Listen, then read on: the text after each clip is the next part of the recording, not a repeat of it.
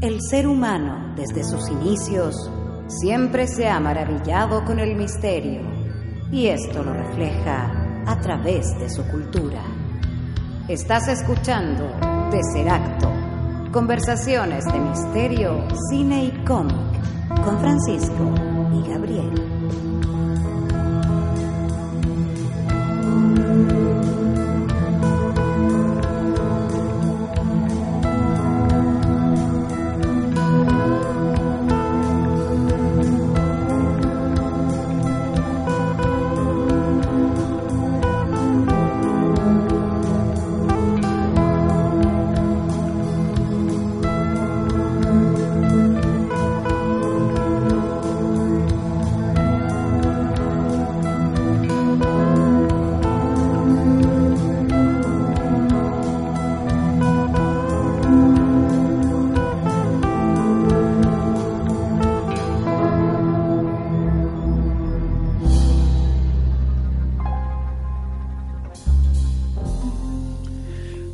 Bienvenidos, queridos amigos, queridos auditores de Tercer Acto.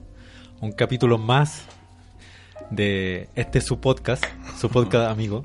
Su Eh, podcast regalón. Su podcast regalón, as- así es. Eh,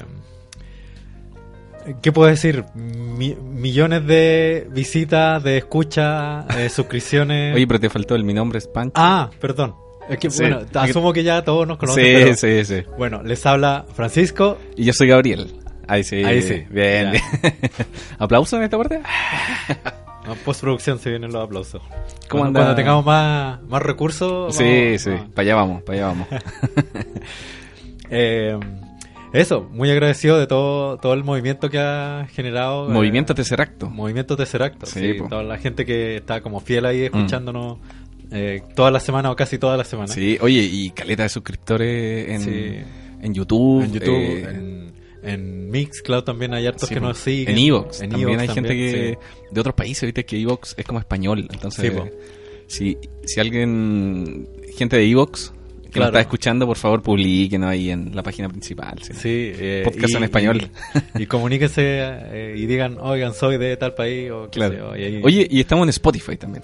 también estamos Harta en gente- Spotify. har- sí. harta, ge- harta gente decía, oye, ya, pues váyanse a Spotify. Claro, es como una alternativa bien cómoda para la gente. Sí, a la ¿cachai? gente le gusta la, la Eh, comodidad. Sí.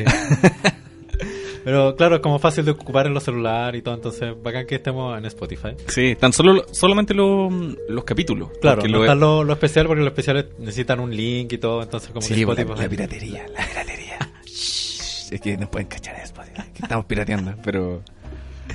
el, el, el, el algoritmo va a cachar la palabra pirata. Claro, nos torrent.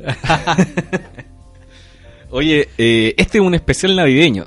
Digámosle especial navideño, ¿no? Sí, yo creo que es un, es un buen... El tema que vamos a tratar ahora es un buen tema para un especial navideño. Así es. Porque eh, ¿Qué es la Navidad actualmente?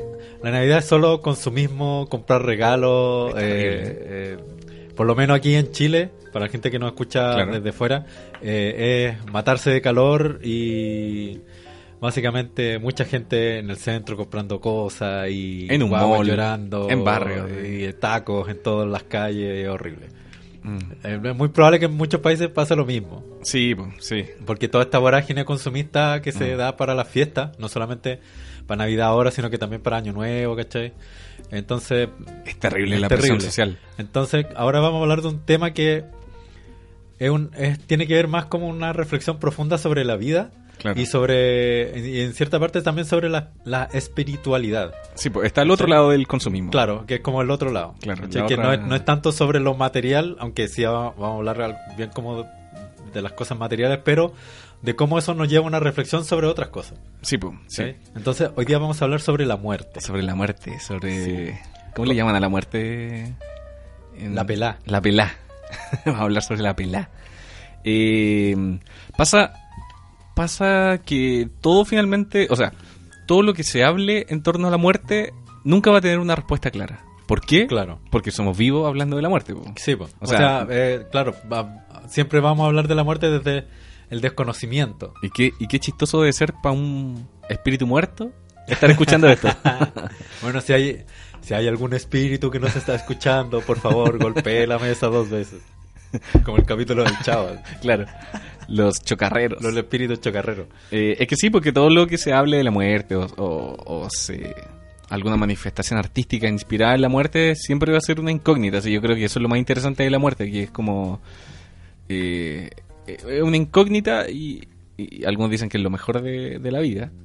Claro, o sea, es que Por eso la dejamos para el final. Porque el, lo- el- por lo menos en la sociedad occidental eh, es un tema súper tabú hasta el día de hoy. Y es un tema que, Sí. En Occidente, sobre todo. sí, en Occidente, como que se maquilla o se esconde de cierta Mm. forma. ¿Cachai? Como que todo el ritual, todos los rituales funerarios occidentales, como que tienden a maquillar todo el proceso de la muerte. Sí, po. de, alguna forma como que para nosotros nos es súper desagradable y yo creo que es una, un sentimiento que es casi biológico de Mm. nuestro rechazo a la muerte Sí, porque po. obviamente nuestro cuerpo no quiere afrontar la Sí, muerte sino que todo lo contrario Oye, Y- eh, sí. espérate, antes, mm, para terminar el, el- el tema navideño, Ah, quería, quería contar algo, no sé si te lo conté una vez, pero me, me acuerdo que hace unos años atrás estaba en, en el metro. ya En el metro, después de haber ido a, a comprar unas cosas a última hora eh, y haber comprado lo que pillé, oh qué terrible y, y- y no tenía ningún sentido porque fui a, a comprar como cosas que. Lo, lo que pillé nomás, pues, ¿cachai? Como que. ¿Qué sentido tiene regalar algo así como las sobras de. Sí, claro Ya, pues, y, y- y estando en esta presión, siendo las 6 de la tarde, un 24 de diciembre, hace unos años atrás, eh, de pronto el metro se paró. Eh, y todo, así, como- la, la gente, yo estaba en el andén y toda la gente desesperada, así como porque tenía que llegar a la casa, a cocinar, a los Sí, pues. regalos, a, ¿cachai? La presión se sentía en el ambiente, era terrible. todo el mundo está tenso Es terrible, po. Y, y se había detenido la línea del metro completa porque un, un tipo iba caminando por eh, la línea 4, pasa por arriba de, Ah, de Sí. pasa como... Bueno, este tipo iba caminando por ahí, Oh. por la línea del metro, pero por arriba. wow Iba de- al medio de una estación a otra. Y yo me puse a pensar así como... eh, de hecho, de ahí me, me, me salí del metro y me fui caminando, me puse a pensar... eh, ¿Cómo de haber estado desesperado ese tipo en esta presión social que el tipo de haber dicho... eh, filo con todo, me voy caminando... Así, me puedo como- electrocutar, me puedo claro. morir, ¿cachai? Si me muero el día de Navidad, me da lo mismo, ¿cachai? Wow. Como... como así totalmente ya eh, colapsado Sí, pues, es que ahí tenía el otro extremo, lo que. Claro. Tenía el consumismo, la presión social y, y claro, una presión nomás, pues, ¿cachai? Sí, po. Como El- y sí, que al- te impone la sociedad, que te impone Claro, como que todo el mundo está, la tele. Está como muy amarrado al, al- a este asunto de las tradiciones y al cumplir con las tradiciones. Sí, y yo personalmente, eh, no estamos yendo para otro lado, pero personalmente... No, pero era un paréntesis Sí, navideño. Claro, encuentro que las tradiciones son, son como súper tontas al final porque, porque la gente pasado unos años ya no, no sabe por qué las hace. Sí. Como que se pierde el espíritu original o, o la razón original de por qué es la tradición Sí, que todo esto es una tradición religiosa. y que, y que de tiene religioso nada- no tiene y, nada. Claro, y no tiene, y originalmente no tiene nada que ver con regalos. Sí, po. Y, y en esta parte del mundo, sobre todo, no tiene nada que ver con un pino, eh, con un Con un- frío, con frío, con con, un viejo, con abrigo, Abrigado. eh, con un trineo. Sí, po. ¿Cachai? Entonces, es súper raro, es súper raro. Es súper... eh, no, es, es- es terrible. Yo... eh, lo, lo mejor, el mejor consejo es eh, apartarse Sí, de, de esta, de este flujo de, de, agua corriendo, Claro, sí. dar un paso al lado. eh, y eso mismo te, te hace un efecto como de desconectarte de todo lo que está pasando. Y de mirar las cosas desde lejos, del el efecto Google Maps. Que claro, el efecto Google Maps que, que. Como de alejarse y mirar y, y decir como, "Man, qué, qué terrible, Mm. qué terrible. Sí, Y, y, de esa misma forma como que tomáis conciencia un poco y, te sacáis esa, esa presión social también. Sí, po. ¿sí? po. Como que veis de lejos lo ridículo que es estar Sí. presionado por, por esa tontera. No, es, es. Si al final como que... puta, yo creo que... Ya, sí, hay, igual hay gente que le gusta como la celebración y todo. por lo menos quitarse la carga de los regalos y pasarlo bien en familia. Sí, po, po. No, es que claro, po. ¿Cachai? Sí. Y, y yo creo que eso está muy ligado también a la muerte, po. Ujú. ¿Cachai? Porque... Eh, El- esta semana eh, pasé por el cementerio general ¿Mm? Y estaba repleto. Ah, mira. Repleto. Es una, forma de, diferente de pasar la Navidad también. Claro, pues como que muchos que tienen sus... Hay dos como casos. como que hay muchos que sus, sus seres queridos como que se, se fallecieron en, en esta fecha. Claro. Entonces para ellos, eh, como co- junto con la tradición de como genérica, como que parte de su tradición también es ir a visitar a la persona al cementerio, ¿cachai? Llevarle, incluso como que le llevan regalos, yo he visto. Sí, como po. que les llevan regalos. o, eh, yo tenía una amiga que le llevaba una eh, un vasito de cola de mono. Se lo Mm, dejaba ahí. Qué buena. ¿cachai?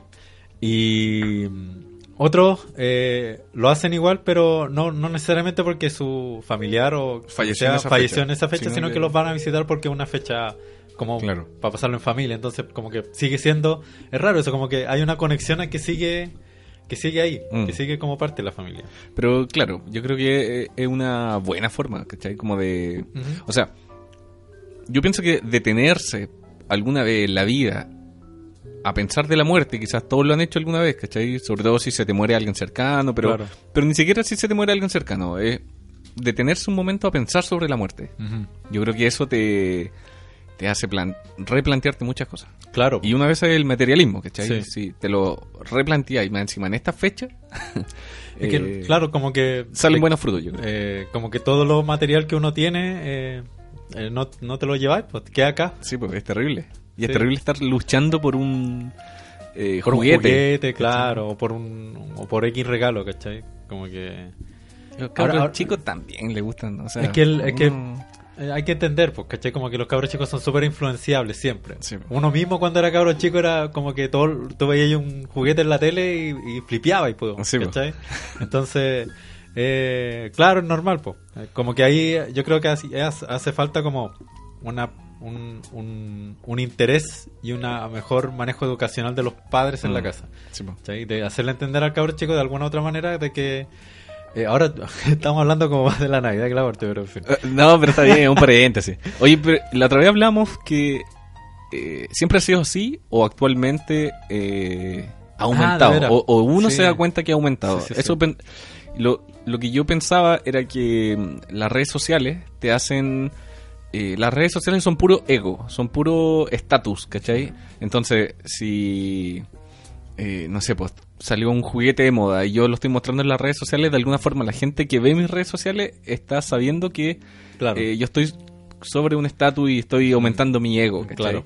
Entonces, O tu foto del, del- un árbol de Navidad gigante, o de- Claro. o, de, cómo adornaste tu casa. sí, po. Toda esa, toda esa tontera que la gente como que empieza a competir. Sí, po. es que yo creo que el- el- las redes sociales quizás han aumentado el, el comercio. Sí, yo creo que lo esta han, locura. acen- lo han No lo acentuado, pero eh, yo creo que eh, en cierta medida siempre ha Siempre sido así. así. bueno. Siempre ha sido así, incluso antes de la internet.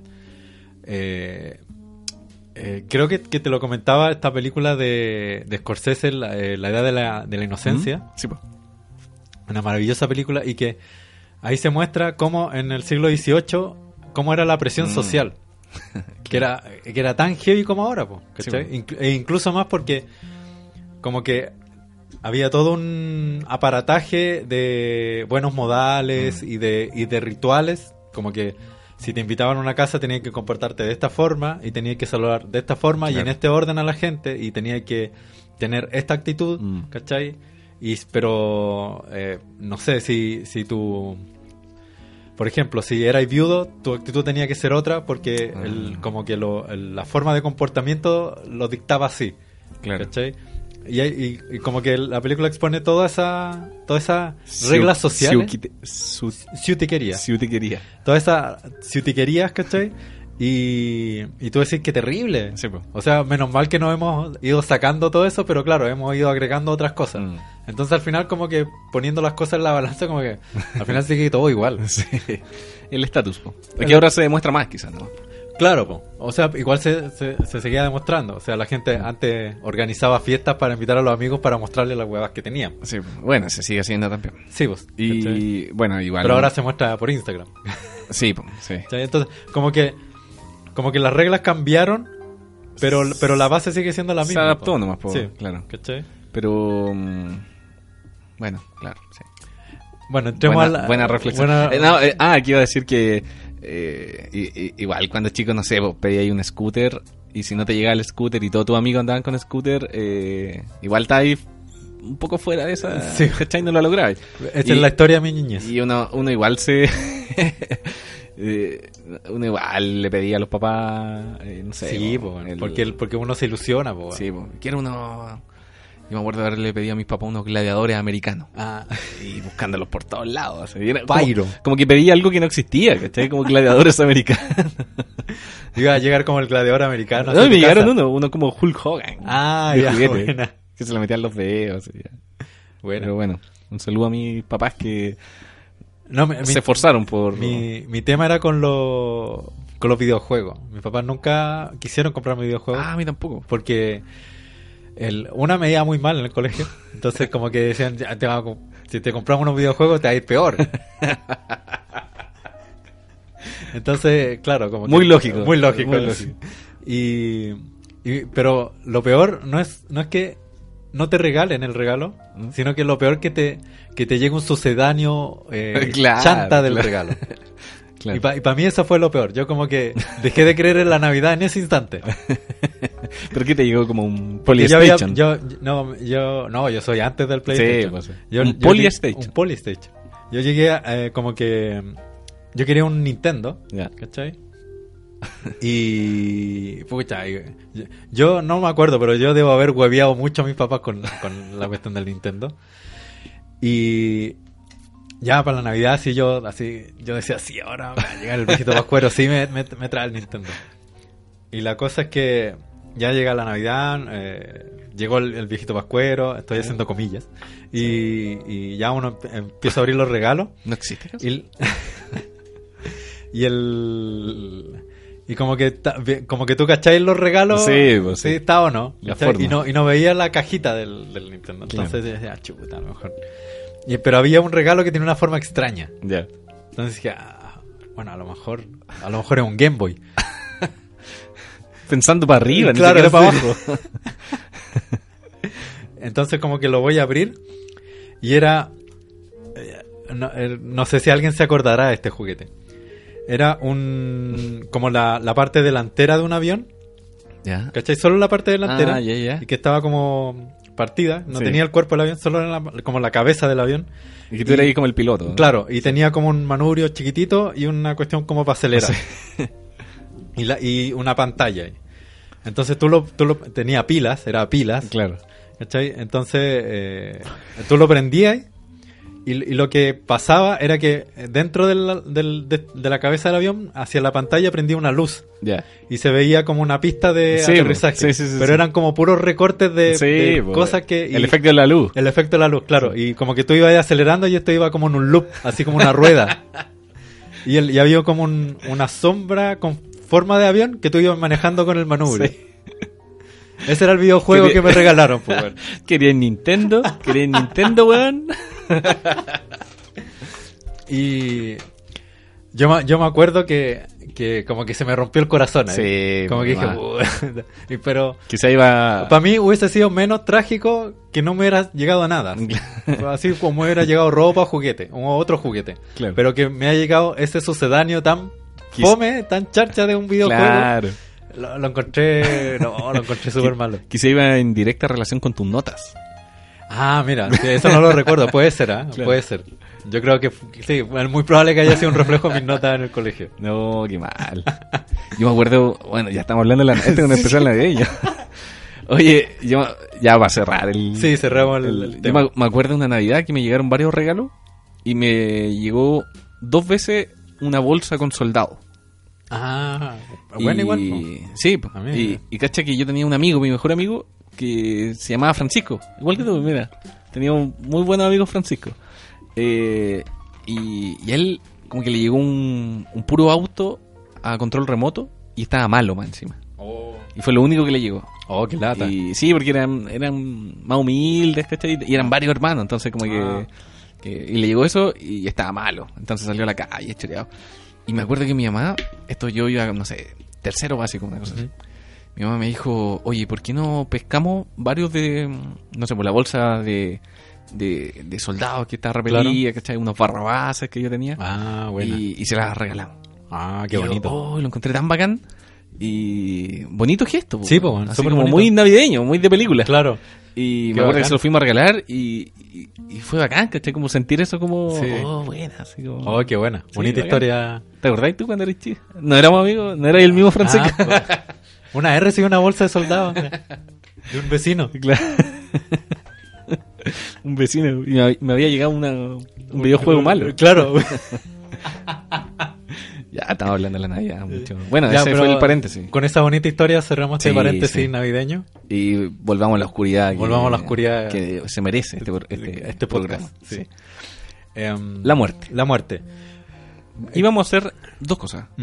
Primer bloque íbamos a hablar del lado científico. Sí, vamos a, a abarcar la muerte desde las dos principales aristas, porque tiene muchas aristas, pero de las dos principales el de las, en las que en las que nosotros procesamos la muerte. Sí, pues. Una es la, la parte netamente biológica, eh, corpórea, por decirlo de alguna manera. Claro.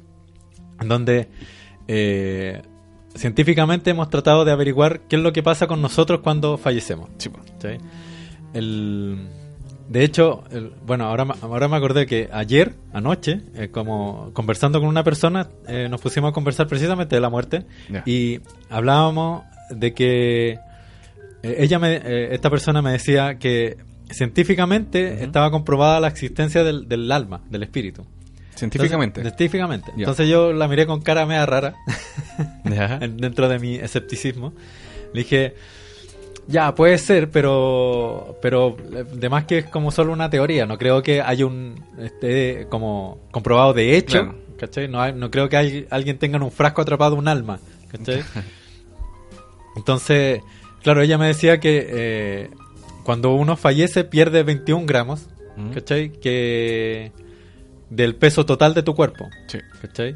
Entonces, como que se había comprobado de que, no sé, pues cuando la persona estaba viva pesaba tanto, y después cuando la, persona fallecía, inmediatamente perdía 21 gramos, que no tenía Es como que- la, pe- la película que se hizo. Claro. Pero. y que no correspondían a ninguna parte de tu cuerpo. Claro. ¿cachai? Entonces yo le decía, pucha, eso igual puede ser como un montón de cosas, agua que perdiste de tu Mm. cuerpo, ¿cachai? Un montón, o en- en- encima tu cuerpo como que pasa por una serie de transformaciones biológicas cuando muere. Entonces Sí, pues. es- esos 21 gramos pueden ser de muchas muchas cosas, químicos, o de la misma sangre que se coagula, que pierde cierto peso. Sí, mira, ese, esos experimentos se hicieron hace hartos años atrás, no habían tanto como artículos científicos de avanzada. Claro. Y el tipo que lo hizo, eh, claro, iba a hospitales, a lugares donde gente estaba muriendo y los ponía sobre, eh, como, no sé, po, lo- los tomaba el, el peso, ¿cachai? Como que Claro, la- sí. donde ellos estaban recostados, eh, él tomaba el peso de todo eso, ¿cachai? y Mm, los mantenía ahí hasta que morían. Y, y claro, po, el tipo concluía eso, pero eh, hizo el experimento con seis personas, creo. Entonces Ah, ya. tampoco Es una es muestra tan- bastante pequeña, Claro. sí, y lo hizo con animales también. Caballos, Ah, perros Claro. y gatos. Y los 21 gramos no desaparecían en los animales. Ah. Entonces el tipo en esa época concluyó que el alma era solamente de, de lo humano. Mm. ¿cachai? Él dijo, "Los los animales no tienen alma. ¡Ay, qué terrible! Entonces, eh, yo Claro, creo- es- un mito que se, se ha ido extendiendo también Ah. gracias a la película, pero no tiene ni un No asidero científico. claro. Y de hecho el tipo lo- los pesaba direct, eh, justo en el segundo en que morían. ¿cachai? Entonces no podían perder eh, fluido ni nada, sino que el tipo los pesaba Claro. y, y- y él... Pero 21 gramos es cuánto? Es como... Del peso total es súper poco. Es súper poco, Sí, porque po. entonces como que el tipo sacó esa conclusión, pero era no tiene ni un asidero... Claro. Y además es súper raro que algo que no es material tenga peso. po. Como algo Sí, que no tiene sí. masa puede tener peso, científicamente también es una contradicción. Sí, po. ¿Cachai? Sí. Como que no tiene, no se corresponde. Entonces- No, yo creo que el, el alma no está comprobada científicamente. Sí, pues eso yo le decía. Que, el- que en realidad como que no, en realidad no, De no- hecho. no está comprobado. De hecho, ahí está la, si no, o sea, ahí está la gran disputa de, de la muerte como la ven la gente más espiritual, las Claro, religiones, todo eso, Sí, po. frente a los científicos que el- no pueden comprobar nada, porque es como, de hecho, Claro. ¿qué hay después de la muerte? Tampoco lo pueden comprobar. No, pues. ¿Cachai? ¿Cachai? Como- Entonces, eh, como que me Pero- gustaría compartir ahora. Pero sí, pero sí había una mirada científica frente a lo que hay después de la muerte, como son los, eh, los SM, encuentros cercanos Ah, con la muerte. Sí, los encuentros cercanos con la muerte, claro. Bueno, el doctor Raymond Moody escribió el- este libro Vida después de la vida. Y el Ya. tipo tiene eh, testimonios de 2.000 personas, de 2.000 testigos de... Es- Esa es una muestra mucho más significativa Sí, que po. seis personas. No, y, y mucho más, el tipo sigue vivo y, y sigue dando charla y todo, pero él fue el que in- instauró el, el esto de eh, vida después de la vida, ¿cachai? Los encuentros cercanos con la muerte. Que, y descubrió los patrones, po, ah, que ya. son estos patrones del túnel, Claro, de, esto de la figura que aparece, ¿cachai? Como, eh, bueno, están también las visiones de la gente cuando, no sé, pues están en una operación y mueren clínicamente y ellos se ven como el cuerpo desde arriba. Claro. Entonces el tipo también recopilaba, eh, y hay muchos casos, así como de tipos que estaban muertos y veían todo. Veían Claro. la, la doctora que andaba con, un- con tal zapato, veía a los familiares que estaban afuera. Entonces después el tipo cuando volvía a la vida contaba detalles de... eh, ah, sí, usted es la doctora que... Oiga, esos zapatos que sonaban mucho porque tenían taco y ella... Ya, pero ¿cómo supiste si Claro. fue el día de la operación que lo usé, cachai? Como... Bueno, y así hay muchos, muchos casos... El- hay un, una investigación ¿Mm? que salió hace poco y que tiene que ver precisamente con eso y tiene que ver también con, con, con una muy posible explicación con respecto a esto a estas visiones y a estas experiencias de encuentros cercanos con la muerte y es y es que em, eh, hay una investigación que es bastante seria y que es de la Universidad de Michigan. Y que habla de lo que pasa con el cerebro en el momento de que, de que se produce la muerte clínica. Claro. ¿cachai? Y se llegó a la conclusión de que el cerebro tiene su mayor eh, pic de actividad justo cuando se detiene la, la actividad en el cuerpo. El cerebro sigue funcionando y sigue, pero sigue funcionando a su máxima capacidad. Claro. Mucho más que cuando estáis vivo. Sí. Creo Cuando- lo, lo comentaste en el capítulo de en vivo, parece. Claro, sí. Y aquí tengo, aquí tengo los antecedentes del, ah, del caso. Buena, buena. Dice, eh, eh, esta investigación es la primera en a- al analizar los efectos neurofisiológicos de un cerebro mori- moribundo. El tipo que, que realizó esta investigación se llama Jimo Borgin, es una profesora, perdón, de neuro, neurología de la Universidad de Michigan. Y dice que el cerebro sigue funcionando hasta 30 segundos después de que el flujo de sangre se detiene. ¿Sí? Y esto lo, lo comprobaron con en, en dos áreas, eh, con eh, ratones de laboratorio y con eh, gente que, que estaba desahuciada, que Claro. tenía enf- enfermedades terminales. Claro. ¿cachai? Entonces dice que durante los primeros 30 segundos que el corazón se detiene, todos todos como lo- la- los objetos de muestra, las personas que, que investigaron, mostraron un aumento de la actividad cerebral que fue observada con electroencefalogramas, que mostraban el estado de alta excitación mental. Mm. ¿Cachai? Los ratones como los humanos. Tanto digo. los ratones como los humanos. Wow. ¿Cachai? Dice, de hecho, al borde de la muerte muchos marcadores eléctricos conocidos de la conciencia exceden los niveles encontrados en el estado de vigilia, Mm. su- sugiriendo que el cerebro es capaz de actividad eléctrica muy organizada durante la fase temprana de la muerte clínica. O sea, Mm. no es, no es un, un desboque o Claro. una cosa incontrolable del cerebro, sino que es un, es un alza de la actividad, pero súper ordenada. Sí, pues es como un estímulo. Un estímulo consciente, po, Claro. El cerebro está eh, eh, como con su capacidad, pero con su capacidad lógica, no Sí, desbocada. pues. Sí, no es como que eh, es una respuesta neuronal. Claro. O sea, así como. No, se entiende. Claro, el- es, es consciente, ¿cachai? Es consciente, no, es claro. como un, un acción y respuesta Claro, de no algo un al azar. reflejo, claro. Eso, un reflejo. no es un reflejo. Dice, también proporciona el primer marco científico para experiencias al borde de la muerte, reportadas por muchos sobrevivientes de paro cardíaco. Claro. ¿Cachai?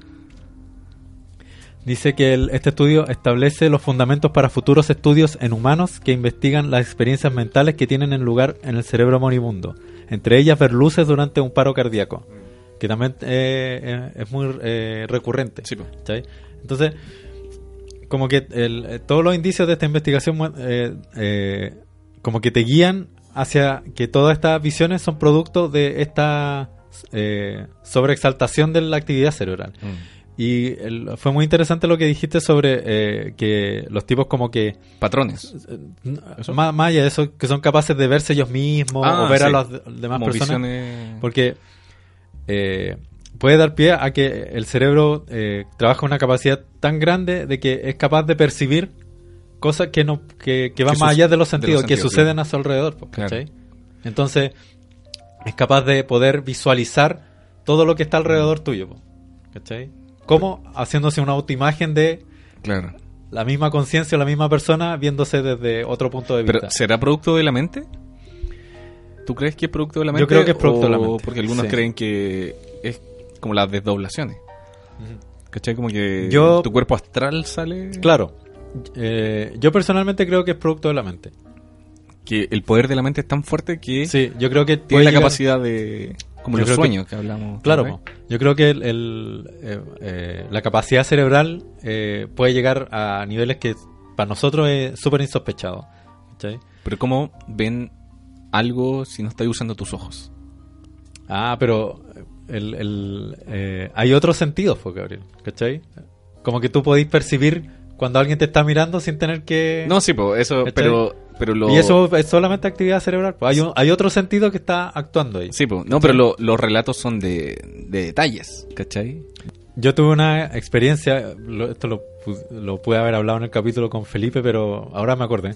Yo tuve una experiencia con eh, eh, LSD, Mira, ¿cachai? al OPDI. ¿Ah? Al OPDI. Al OPDI. Y una de las cosas, me- bueno, pasaron muchas cosas, pero una de las cosas que me pasaron y que... Y, y que como que lo hablamos en ese Sí, capítulo sí. también, que fue como que Ah. se te expanden lo- los sentidos. Sí, pues. ¿Cachai? Y, y yo creo que también ocurre algo parecido que el- tu cerebro como que empieza una actividad que es muy potente. Entonces, lo que me, lo que me pasó a mí fue que yo cerraba los ojos, pero seguía viendo. Ah, ya, perfecto. ¿Cachai? Como que, ¿Mm? como que el... me no sé cómo describirlo, pero... pon- Pónelo de la siguiente manera. Como que mi actividad cerebral era tan potente en ese, en ese instante. Sí. ¿cachai? De que yo cerraba los ojos y podía percibir todo lo que Mm. estaba a mi alrededor de igual forma. No lo veía con la claridad que lo veo con, con mis ojos, pero podía Sí, ver, ¿cachai? sí. Sabía que había un árbol ahí, sabía que había eh, que estaba una persona al lado mío, sabía lo que había detrás mío, ¿cachai? Pero igual viste. Viste cosas. O sea, no viste cosas que no habías visto antes, po. Ya, pero la gente eh, el, eh, conoce las salas de hospitales, pues, ¿cachai? No, pero es que, es que hay casos muy, detall- muy detallados. De hecho, hay una película que se llama Vida después de la vida. De... Está inspirada en los casos de, ah, sí, creo que la vi. de Raymond Sí, sí, Moody. Sí. Son seis casos de Ujú. los 2000 que investigó, pues son los seis más. Sí, creo que vi esa película. Y bueno, está en YouTube y todo. Eh, pero son hacia un nivel de detalle eh, muy cuático. así como...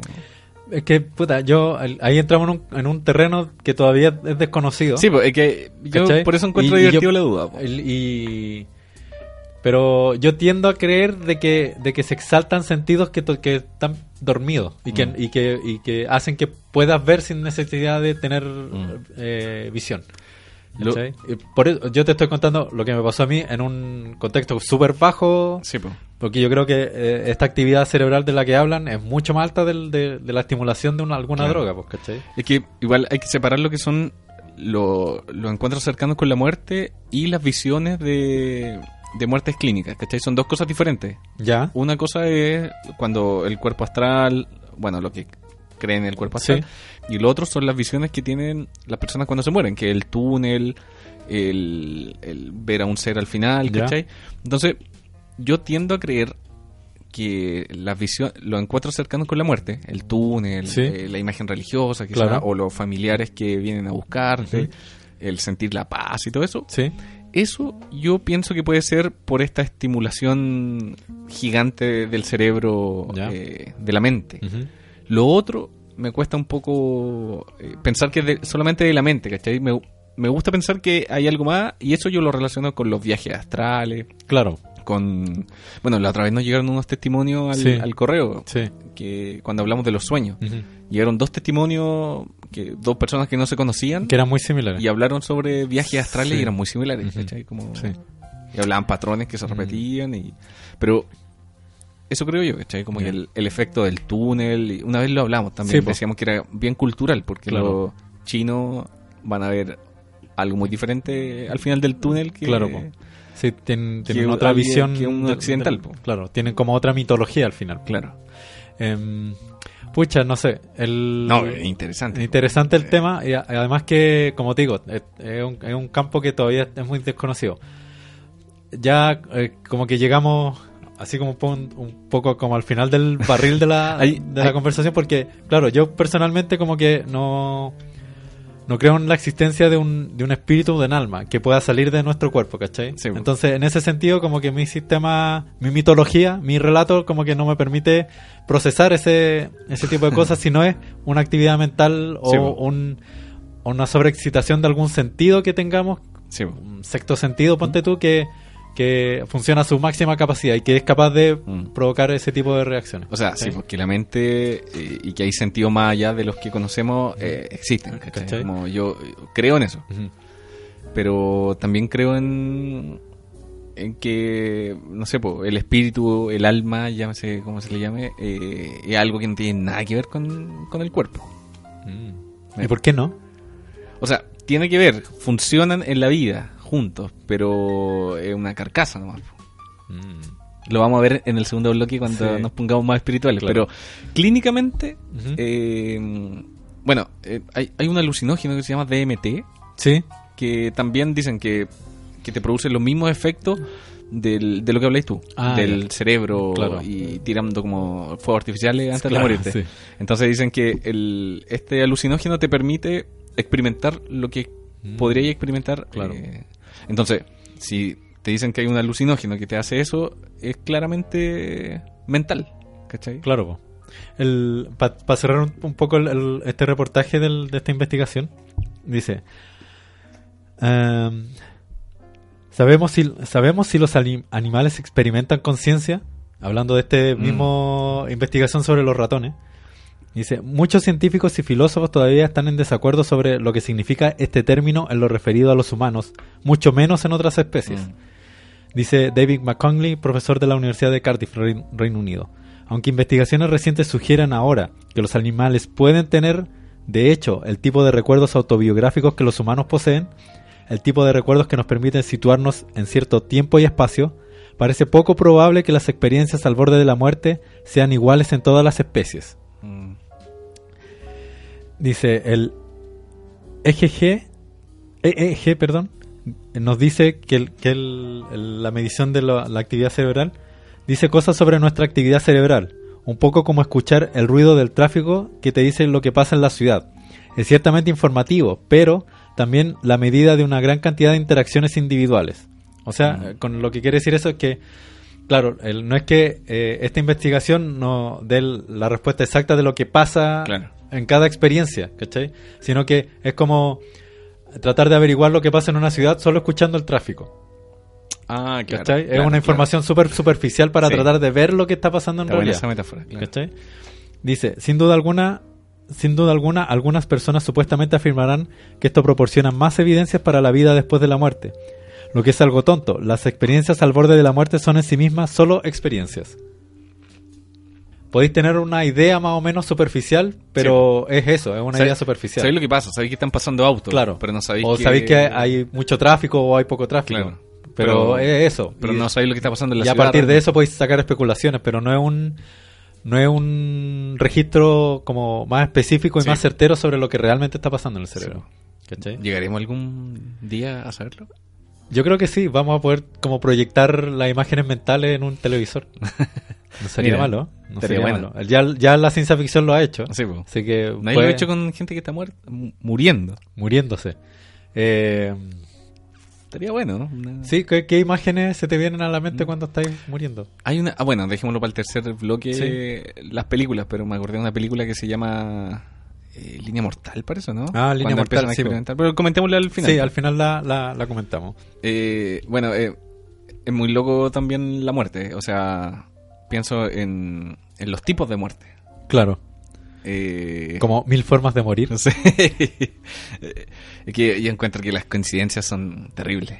¿Pero El- en qué sentido? no sé, el carabinero eh, que le dispararon y el lápiz le protegió la bala y después le cayó un árbol matando al, al, al Paco. Cul- No, no, No. no nos vamos a poner.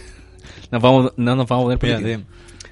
Ya todo, todo el mundo sabe y como que... Sí, sí. pa- está. No, no, no, no es un programa sobre política, pero estamos ahí con, con apoyando la, Sí, no quise. la, la causa mapuche y... Es que me arrepentí por decir carabinero. Ah, ya. el Paquito. El Paquito nuevo, claro. El... No, pero esas coincidencias son. Es como. Bueno, ahí entra el lado espiritual también, ¿cachai? Pero. Es muy cuático el cuerpo humano. Yo me considero un- una persona que se fascina por el funcionamiento del cuerpo humano y por todo lo que ello involucra. Sí, po.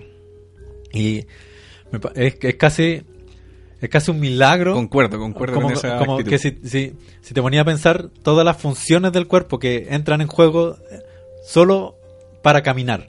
Mm. Solo para ten- estar de pie y caminar y, y, y tu oído que tiene que, que un líquido que hay adentro hace el equilibrio y Sí. que tu cerebro tiene que mover músculos de cierta manera y a cierto ritmo y que ese ritmo va sincronizado con tu corazón que bombea sangre y tus pulmones y Mm. etcétera, etcétera. Todo esa todo ese mecanismo cómo funciona es un milagro. Sí, es un milagro que podamos caminar, básicamente Sí, po. y que nosotros lo hacemos de forma tan automática. Imagínate eh, que lo frágil que es el cuerpo humano. Sí, po. Uno, a uno no dimensiona eso hasta que a lo mejor o cuando le pasa algún accidente grave o algo, como que como que re- recién como que tomáis conciencia un poco de lo frágil que es uno, de que cualquier cosa te puede matar al final. Hay un cuento de Asimov que, que un robot le empieza a decir eso a un, a un humano. Ah, mira, no cachaba. como. Ya, pero le decía. Como yo no muero de frío, le decía. Mm, ¿Cachai? claro. Igual es cuático, ¿cachai? Como. Como que el, eh, es un poco como que no- nos, nos construimos estas, estas ciudades, así como para autoprotegernos de la naturaleza, Sí, po. pero aún así estamos a merced de lo que de cualquier Sí, que cualquier no, cosa nos eh, puede pasar. Y a eso voy con las coincidencias, po, ¿cachai? Como que... Claro, como que- las tipas de- los tipos de muerte que vaya, no sé... le dieron un balazo y se salvó, pero Pero claro, es como que la cualquier muerte te anda otra cosa siguiendo, o cualquier otra cosa te puede matar al final. Sí, vaya a comer a algún lado y te atoráis con carne y, Y moriste. moriste, sí. Por estar comiendo un pedazo de carne. Claro. ¿cachai? No, eh... Y a, mí- a mí en ese sentido me, me agrada mucho pensar en la muerte y, y tengo una, un gusto por, por las muertes así extrañas. Ah, sí, po. Yo como que, o, o- o sea, a mí me gustaría eh, morir de alguna forma que salga eh, en los diarios. en, en, en- Facebook que diga así como joven muere porque justo cayó una turbina de un avión en un lugar donde no debía caer Como- y él estaba ahí eh, Como, vi- viendo eh, un río. no sé. como Magnolia. Claro, cuando caen las claro. ranas y ese tipo de cosas Sí, raras que pasan a veces. Un- como que pase algo raro, así como... Igual es extraño. Que bueno, mucha gente también dice como que le tiene miedo a la muerte, como más al dolor que a la muerte. ¿Cachai? Que- pero yo creo que el dolor es parte de... Bueno, veámoslo después en el Eso es bloque, pero- eso es súper biológico. Mm, Eso es súper biológico porque obviamente el, el cuerpo humano siempre va a rechazar el sentir dolor. mm. Siempre se va a alejar de, de cualquier situación que sepa que le va a doler. Sí. Y la muerte es una de esas. po. Y eso lo hacemos tanto nosotros como todos los animales en la naturaleza Mm. pasan exactamente por lo mismo. No, pero es, es- es terrible como... el- Incluso el- las el- plantas. Sí, po, Incluso las sí. plantas reaccionan ante le- algo que, que saben que les va a hacer daño. Sí, po. hace poco dijeron que las plantas, bueno, no hace poco, hace unos años, que las plantas se comunicaban igual.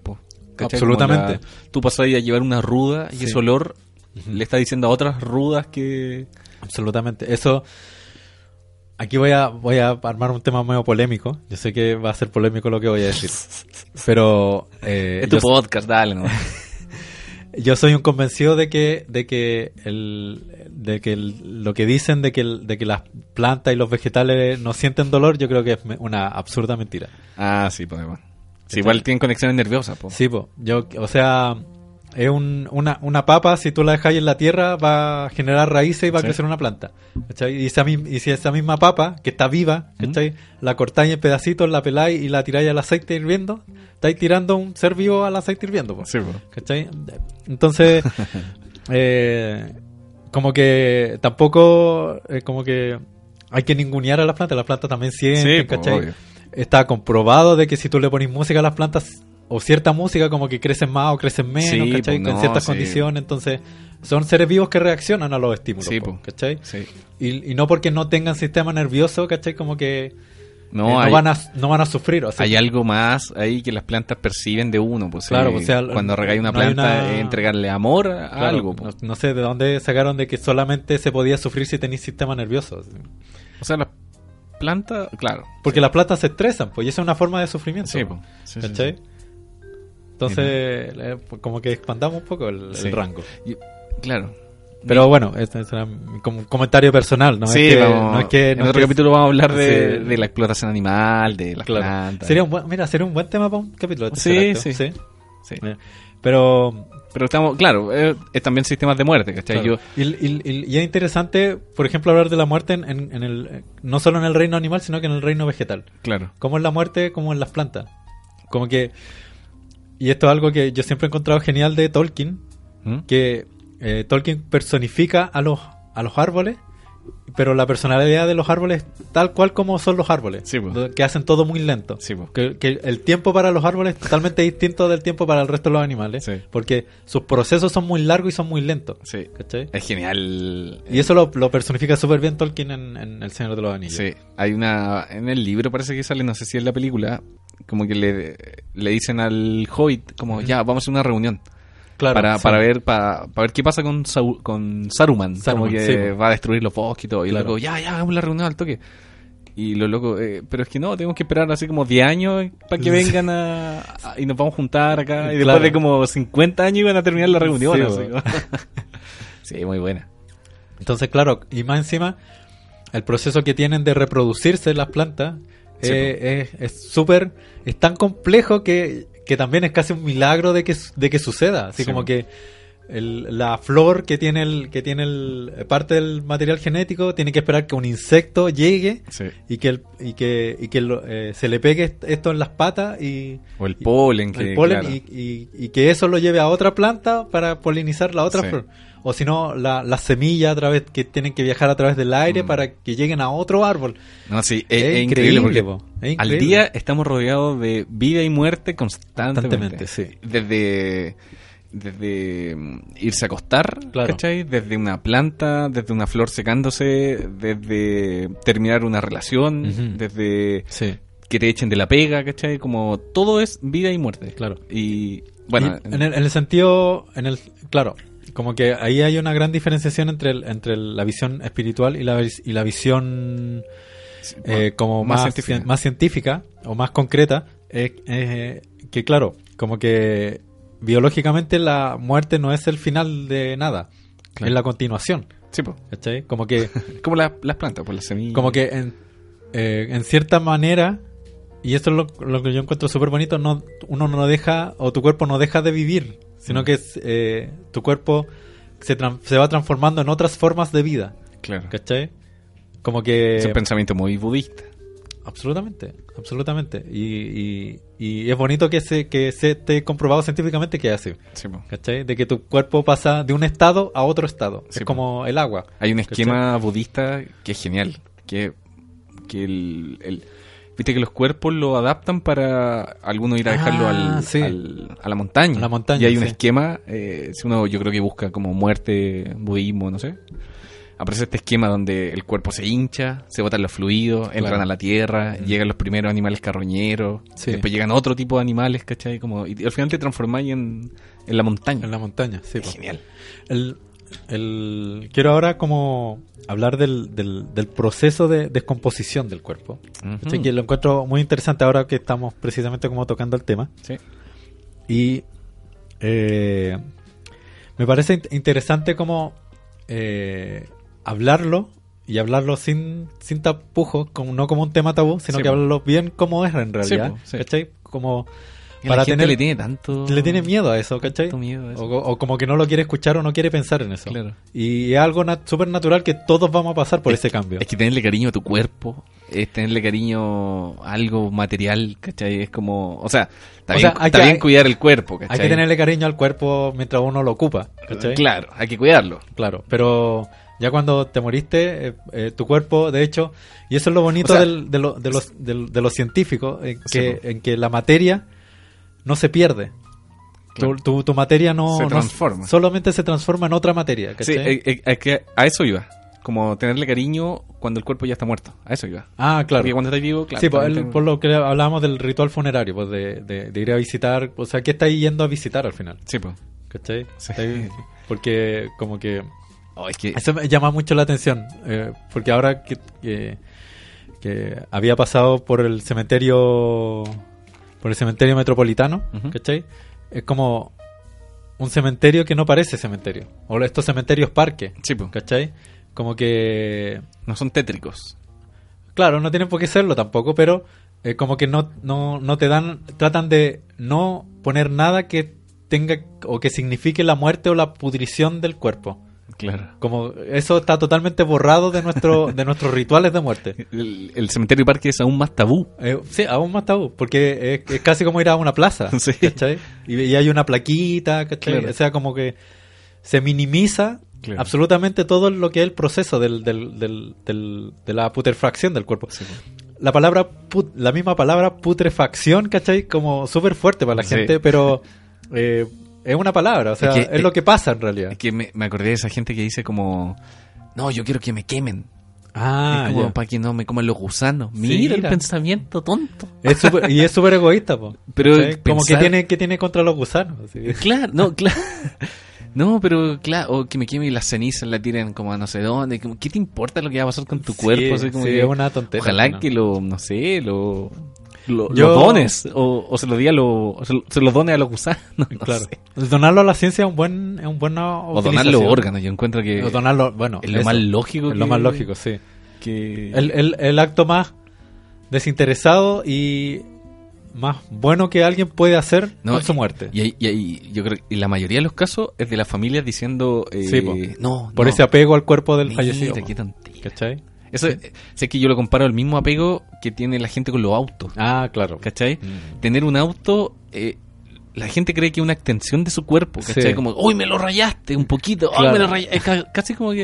Es una tontera. Y para la, no sé, pues para los viejos, ¿cachai? Es como casi un acto sexual tener un auto más Sí. grande, ¿cachai? Y algunos le ponen nombre a los autos. Qué tontera más grande. Y eso se refleja en las calles. Y, Claro, tener Eso, es algo, es apego algo a lo muy, material. Eso es algo muy humano, el, el que lo, es nuestra relación con los objetos. Claro. Que nuestros objetos eh, pasan también a ser como extensiones de nuestro cuerpo. Nosotros mismos con nuestros lápices. Yo tengo, yo tengo un portaminas que Claro. lo tengo desde la media. y no puedo dibujar con otro lápiz. Y es una tontera porque es un lápiz. Sí, pues. pero algo tiene ese lápiz que es muy cómodo para mí Sí, y me encanta dibujar solo con ese lápiz. te, claro, te ahorras un proceso creativo, un proceso de la creación más fácil, porque Claro. te da una seguridad. Pero es una hueva mía mental, pues yo lo sé, ¿cachai? pero bueno, No, es, es terrible te- tener apego a lo material. claro, pues. Y lo decimos en vísperas de Navidad. Claro. Entonces, quiero como pasar a relatar lo que pasa con nuestro cuerpo cuando fallecemos. Dice.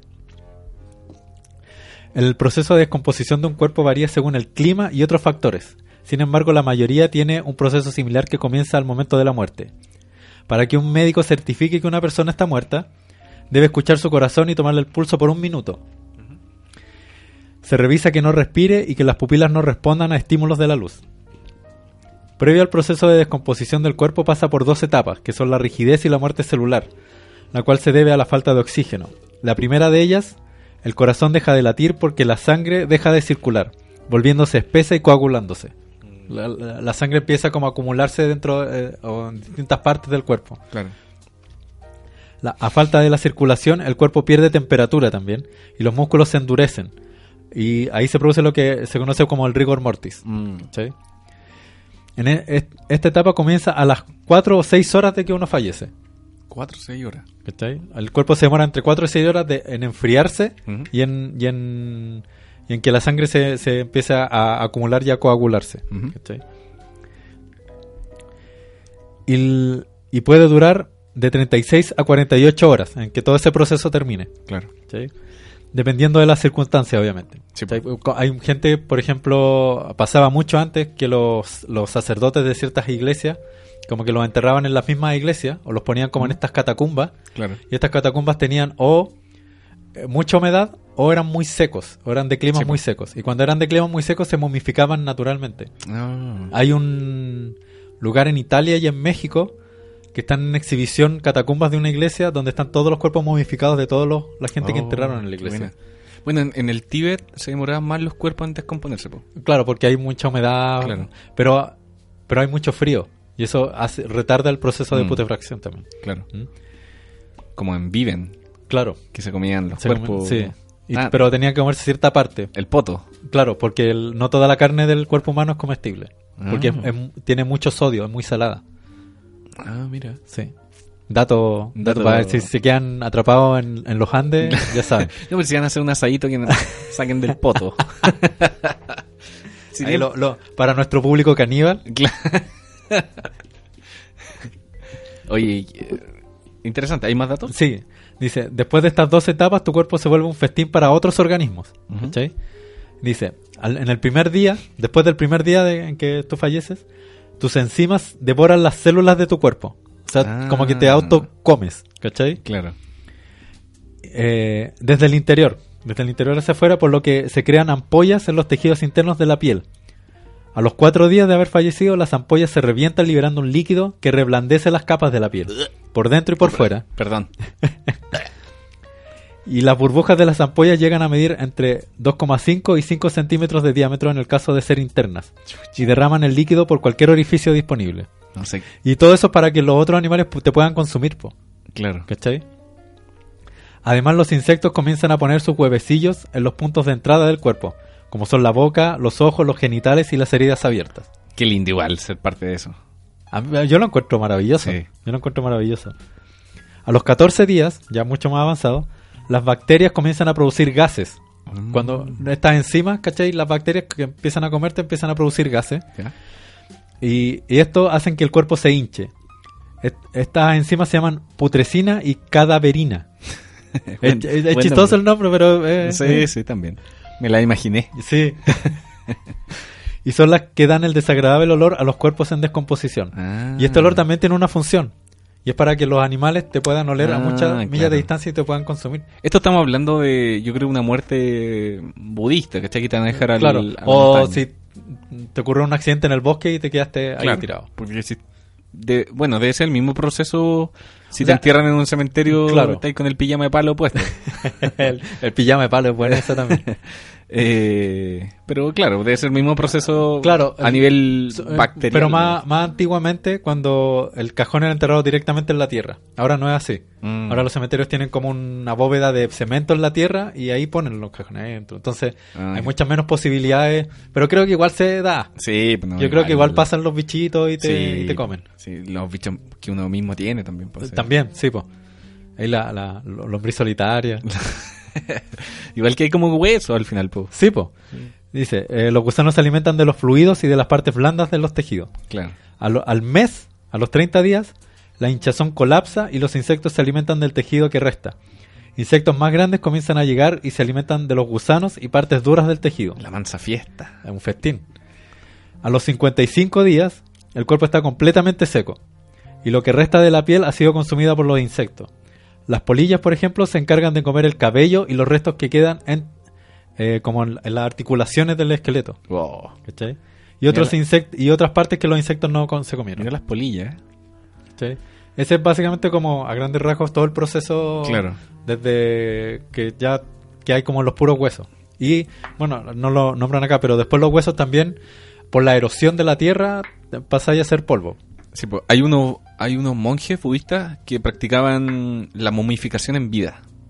Ah, creo que me contaste. sí. Que era un proceso que duraba 3.000 días. Oh, Y los tipos empezaban a, mm, a, consu- a consumir. eh, primero meditaban mucho, meditaban, meditaban y dejaban de comer eh, cualquier cosa. Solamente se alimentaban de un té en base eh, a un veneno que se daba como en un Ah, bosque. Pero para algo como leve, me supongo. Sí, ah, muy dosificado. Ya. Y era para que después los gusanos no te comieran cuando tú te mueres, ¿cachai? Porque se tenía que momificar en vida. po.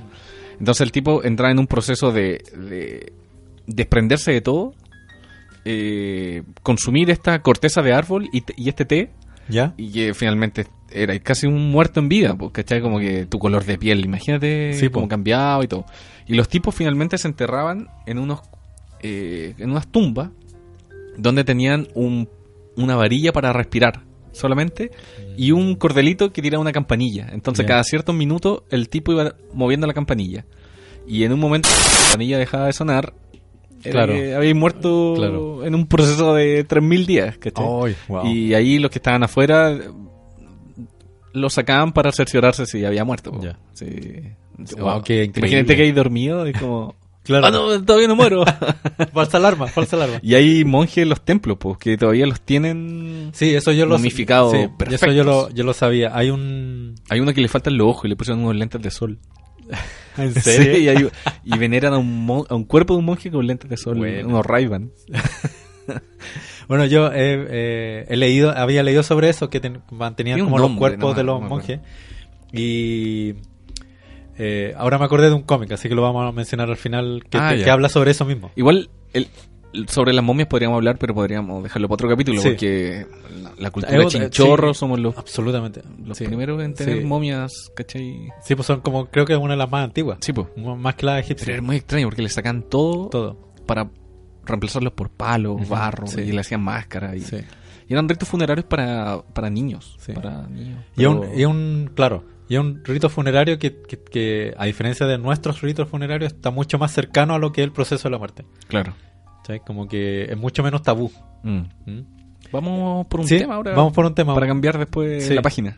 Eh, ¿Voy yo? Sí, Ya. dele más. Eh, ¿Qué- la, qué- la qué- gente, ¿Qué, te- qué- qué- qué hay a traer? a, la gente que es sensible, eh, por favor puede adelantar esta parte del, del capítulo.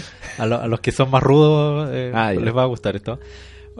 Voy a ir, voy a ir en la ola. A ver. Voy a poner un tema de Slayer que se llama Angel of Death. Pero ¿por qué lo voy a poner? Porque el, tema, el tema habla de de este nazi que era como que hacía experimentos con niños, ¿cachai? Y todo, que era un ¿Por qué nazi? Bueno, la mayoría de los nazis. Y que, pero a este le decían el ángel de la muerte. Así, Ah, de, así de acuático era. Entonces, eh, como que el, la letra como que describe todas las atrocidades que hacía este tipo en la época nazi. Así que, bueno, hay un tema para que reflexionen. Claro.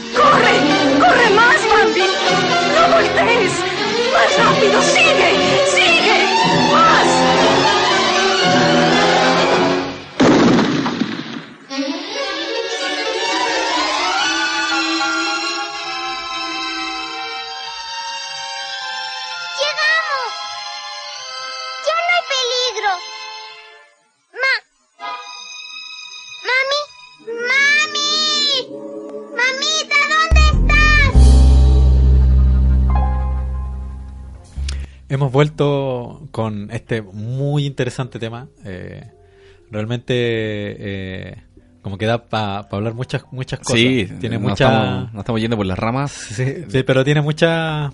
eh, como muchos subtemas, el Sí. mismo tema de la muerte, que son muy interesantes. Sí, podríamos después. Bueno, si, al- si a usted le interesa alguno, Mm. puede dejar el comentario y podemos ahondar más. Ahondar más en, como- en algunos de estos aspectos sobre sí, la muerte. Sí. Oye, a propósito de eso, eh, hay que dar, bueno, quiero reiterar las gracias a la gente porque varios me han dicho así como, oye, toquen estos temas, ¿cachai? O, Claro. o lo- los comentarios, yo siempre espero los comentarios. Yo también, sí. En las redes sociales, siempre son muy acer- Sí, acertados. sí, así como que siempre tratamos de leer todos los comentarios. Sí, eh, responderlo y todo. así responderlos, como- claro. Bueno, tampoco son tantos, sí. Bueno, Bueno, sí. Le pusimos color. sí. Oye, Hashtag te lo tomaste muy en serio. este- claro. Felipe dejó ese... Sí, ese hashtag me gustó a mí. Te lo tomaste muy en serio. Sí, está bueno. está bueno. bueno.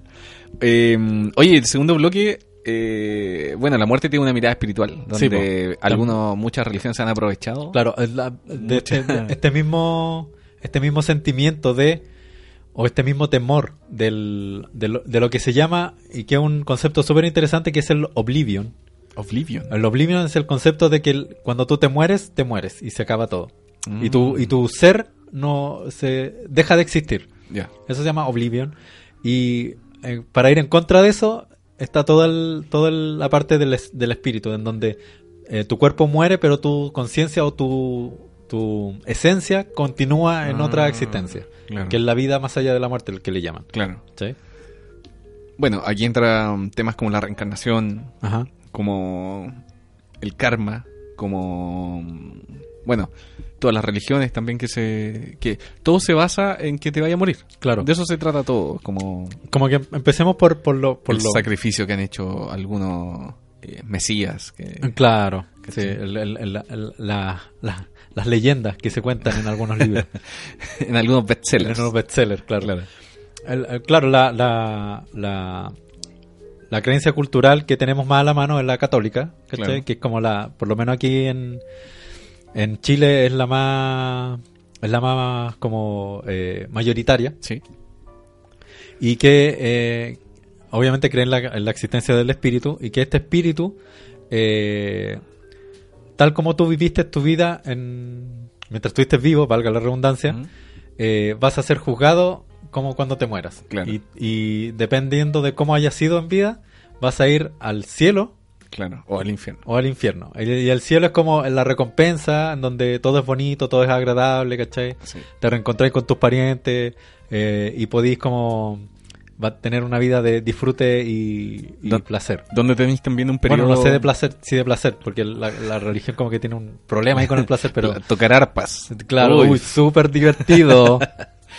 hay un hay un hay un momento también el que le llaman el como el limbo, el purgatorio, Ah, sí, po. que, Claro, el- que es donde te empiezan a mostrar todo esto como rewind, claro, el, el lim- el limbo es cuando te muestran tu vida, eh, eh, estás en proceso de ser juzgado. claro. ¿Cachai? Es como la sala de espera. Sí, po, es que aquí ahí yo creo que te juzgan, pues, así como Claro, como que ahí eh, estás como en proceso de ser juzgado Sí. y dependiendo ahí como que del limbo te vas para arriba o te vas para abajo.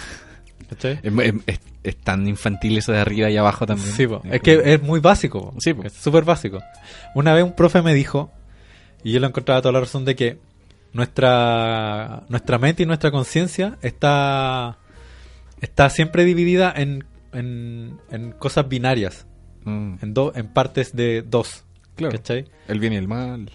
Bien y el mal, blanco y negro, eh, arriba y abajo, izquierda derecha. Claro. Siempre vemos nuestro nuestra construcción del mundo siempre es simétrica de un lado y de Es otro. que el ser humano igual es de Racional, irracional. sim- simétrico igual, po. ¿Cachai? Eh, que habláis del cerebro. pero ¿cachai? incluso incluso las funciones de nuestro cuerpo po, siempre están en pares. inhalar y exhalar. Ah, claro. La, el latido del corazón va de dos en dos. Tum, Claro. tum, ¿Cachai? Claro. Es como llevar sangre, tirar sangre. Llevar sangre, Claro. tirar sangre. Entonces, el- el- nuestro pulso es de a dos, po, Sí, po, ¿cachai? ¿verdad? Entonces, como que es muy probable que sea por eso de que, de que nosotros construimos nuestro nuestra sociedad a partir de bi- cosas binarias. po. Sí, po, y ahí están los bandos Y- que siempre pelean por... Claro, el- la izquierda y la derecha en política, Ah. todo, es, todo es binario, todo es de a dos, pues, ¿cachai? Y, y claro, y, el- y el- y las religiones son también un reflejo de eso, Sí, po. de porque es una manifestación cultural. Entonces, eh, claro, el, el, el cielo si soy bueno y el infierno si eres Claro, malo. claro. Que eh, está descrito, Y, no, y, y el occidente no cree en reencarnación tampoco. claro, en el occidente no está el... El catolicismo no cree en, no- la no reencarnación. tiene el concepto de la reencarnación. Claro. Como que tienes una sola vida Claro. Y, y porque tienes una sola vida, tienes que vivir las las leyes que te dicta Dios Claro. para que seas bueno. ¿sí? Pero te da libre albedrío, que, Sí. es, un, que es un, Sí, que, es un que- chiste. que esa no existe cuestión. finalmente. Es un chiste porque, eh, claro, como que te dice, ya mira, tú tenés libre albedrío, pod- podías hacer lo que queráis, Claro. pero si te, por- si, si- si te portáis mal según lo que yo considero malo, Claro. te voy a castigar. Claro. Pero podías hacer lo que queráis, pero te voy a castigar si tú lo haces algo malo. es que eh, también es un Dios perdonador, po. ¿Cachai? El, el católico. Claro, esa es la, esa es la. No es un- no es es que un es como dios- un- es un dios bipolar. Porque en el Antiguo Testamento, eh, perdonen la frase, pero es un hijo de puta. Así como que el loco manda un diluvio y mata a toda la población, menos a unos elegidos, ¿cachai? Claro. Y, lo, y más encima los hace eh, como vagar por los océanos durante 40 días y 40 noches. Terrible, po, así como. Pero les da regalía a los seres humanos, pueden abrir mares. Moisés era un Avenger.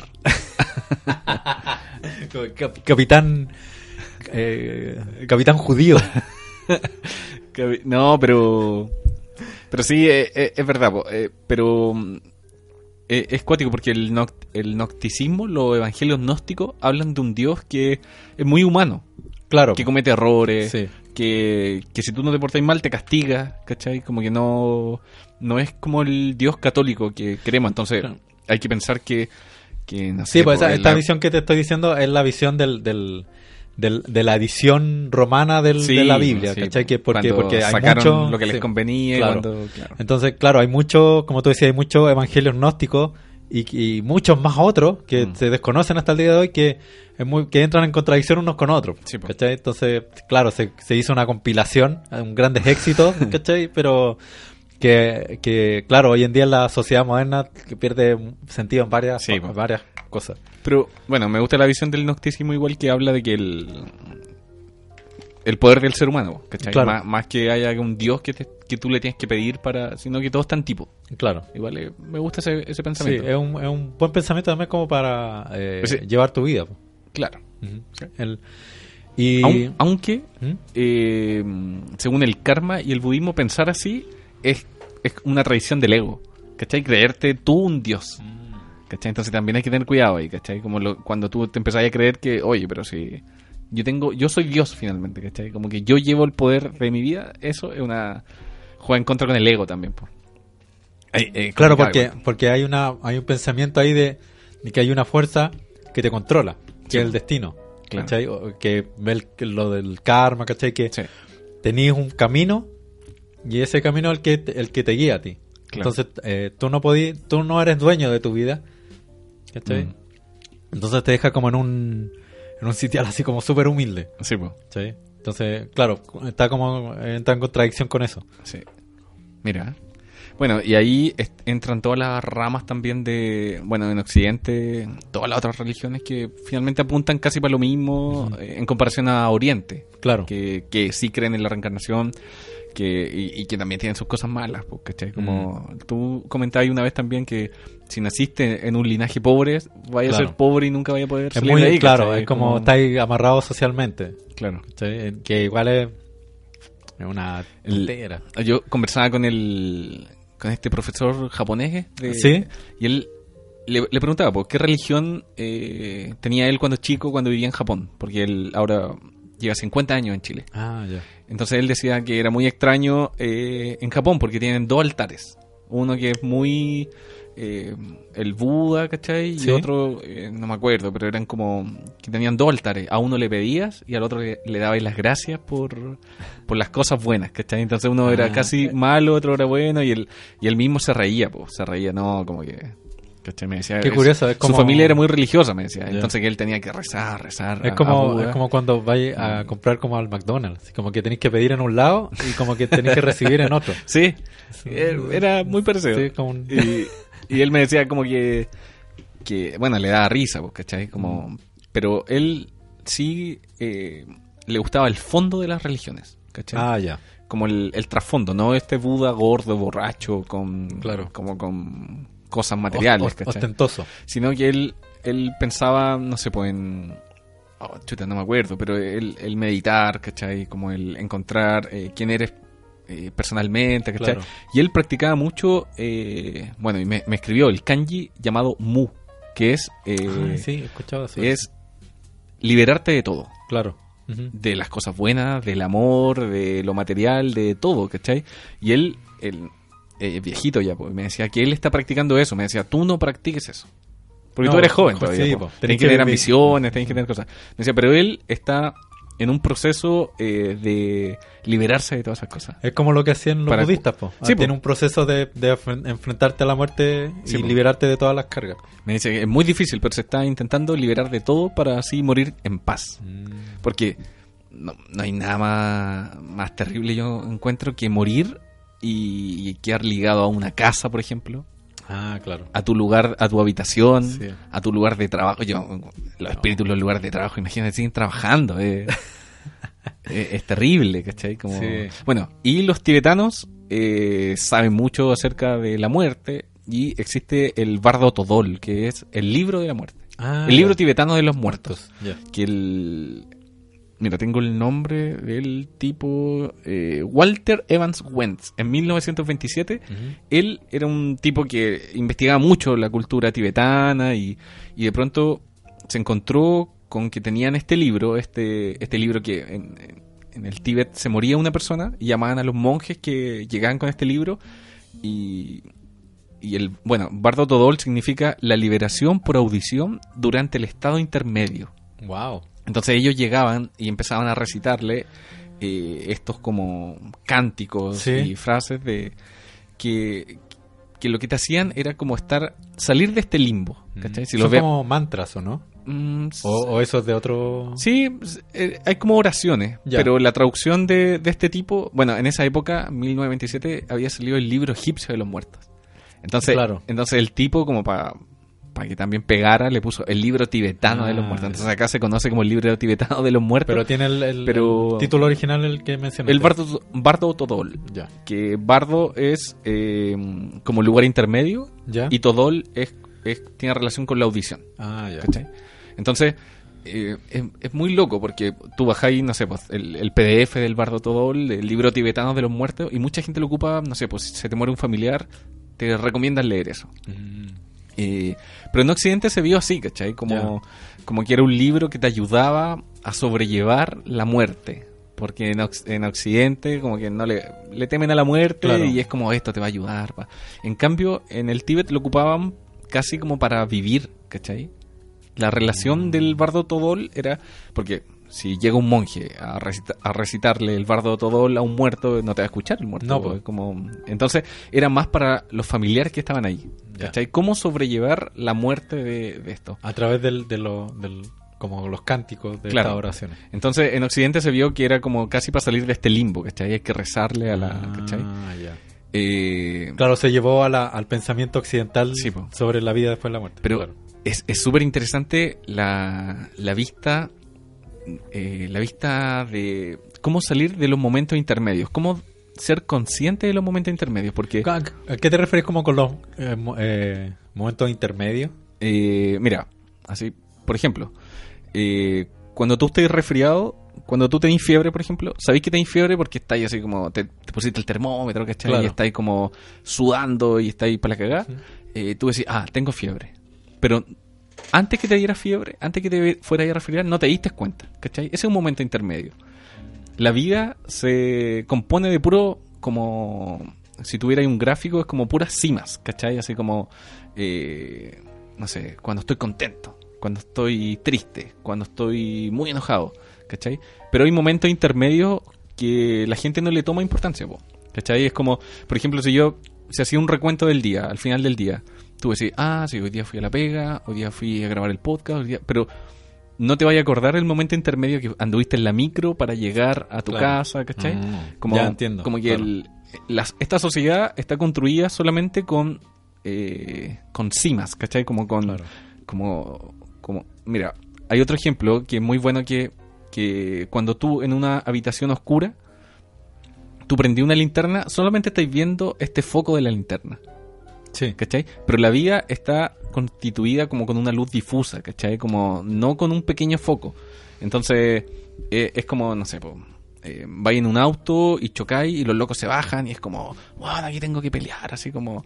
eh, pero viene alguien y, y te toma y te dice como, eh, como, hey, tranquilo, no es necesario que, que Claro. le tiréis la piedra en la cabeza a este loco. Y ahí como que, chucha, salís de, ese, de esa cima, como de ese punto como alto de la vida, Claro. y miráis todo desde lejos y decís como, oh chucha, sí, nada que ver que, le haya- que le iba a tirar una piedra a este loco, Sí, así. ¿cachai?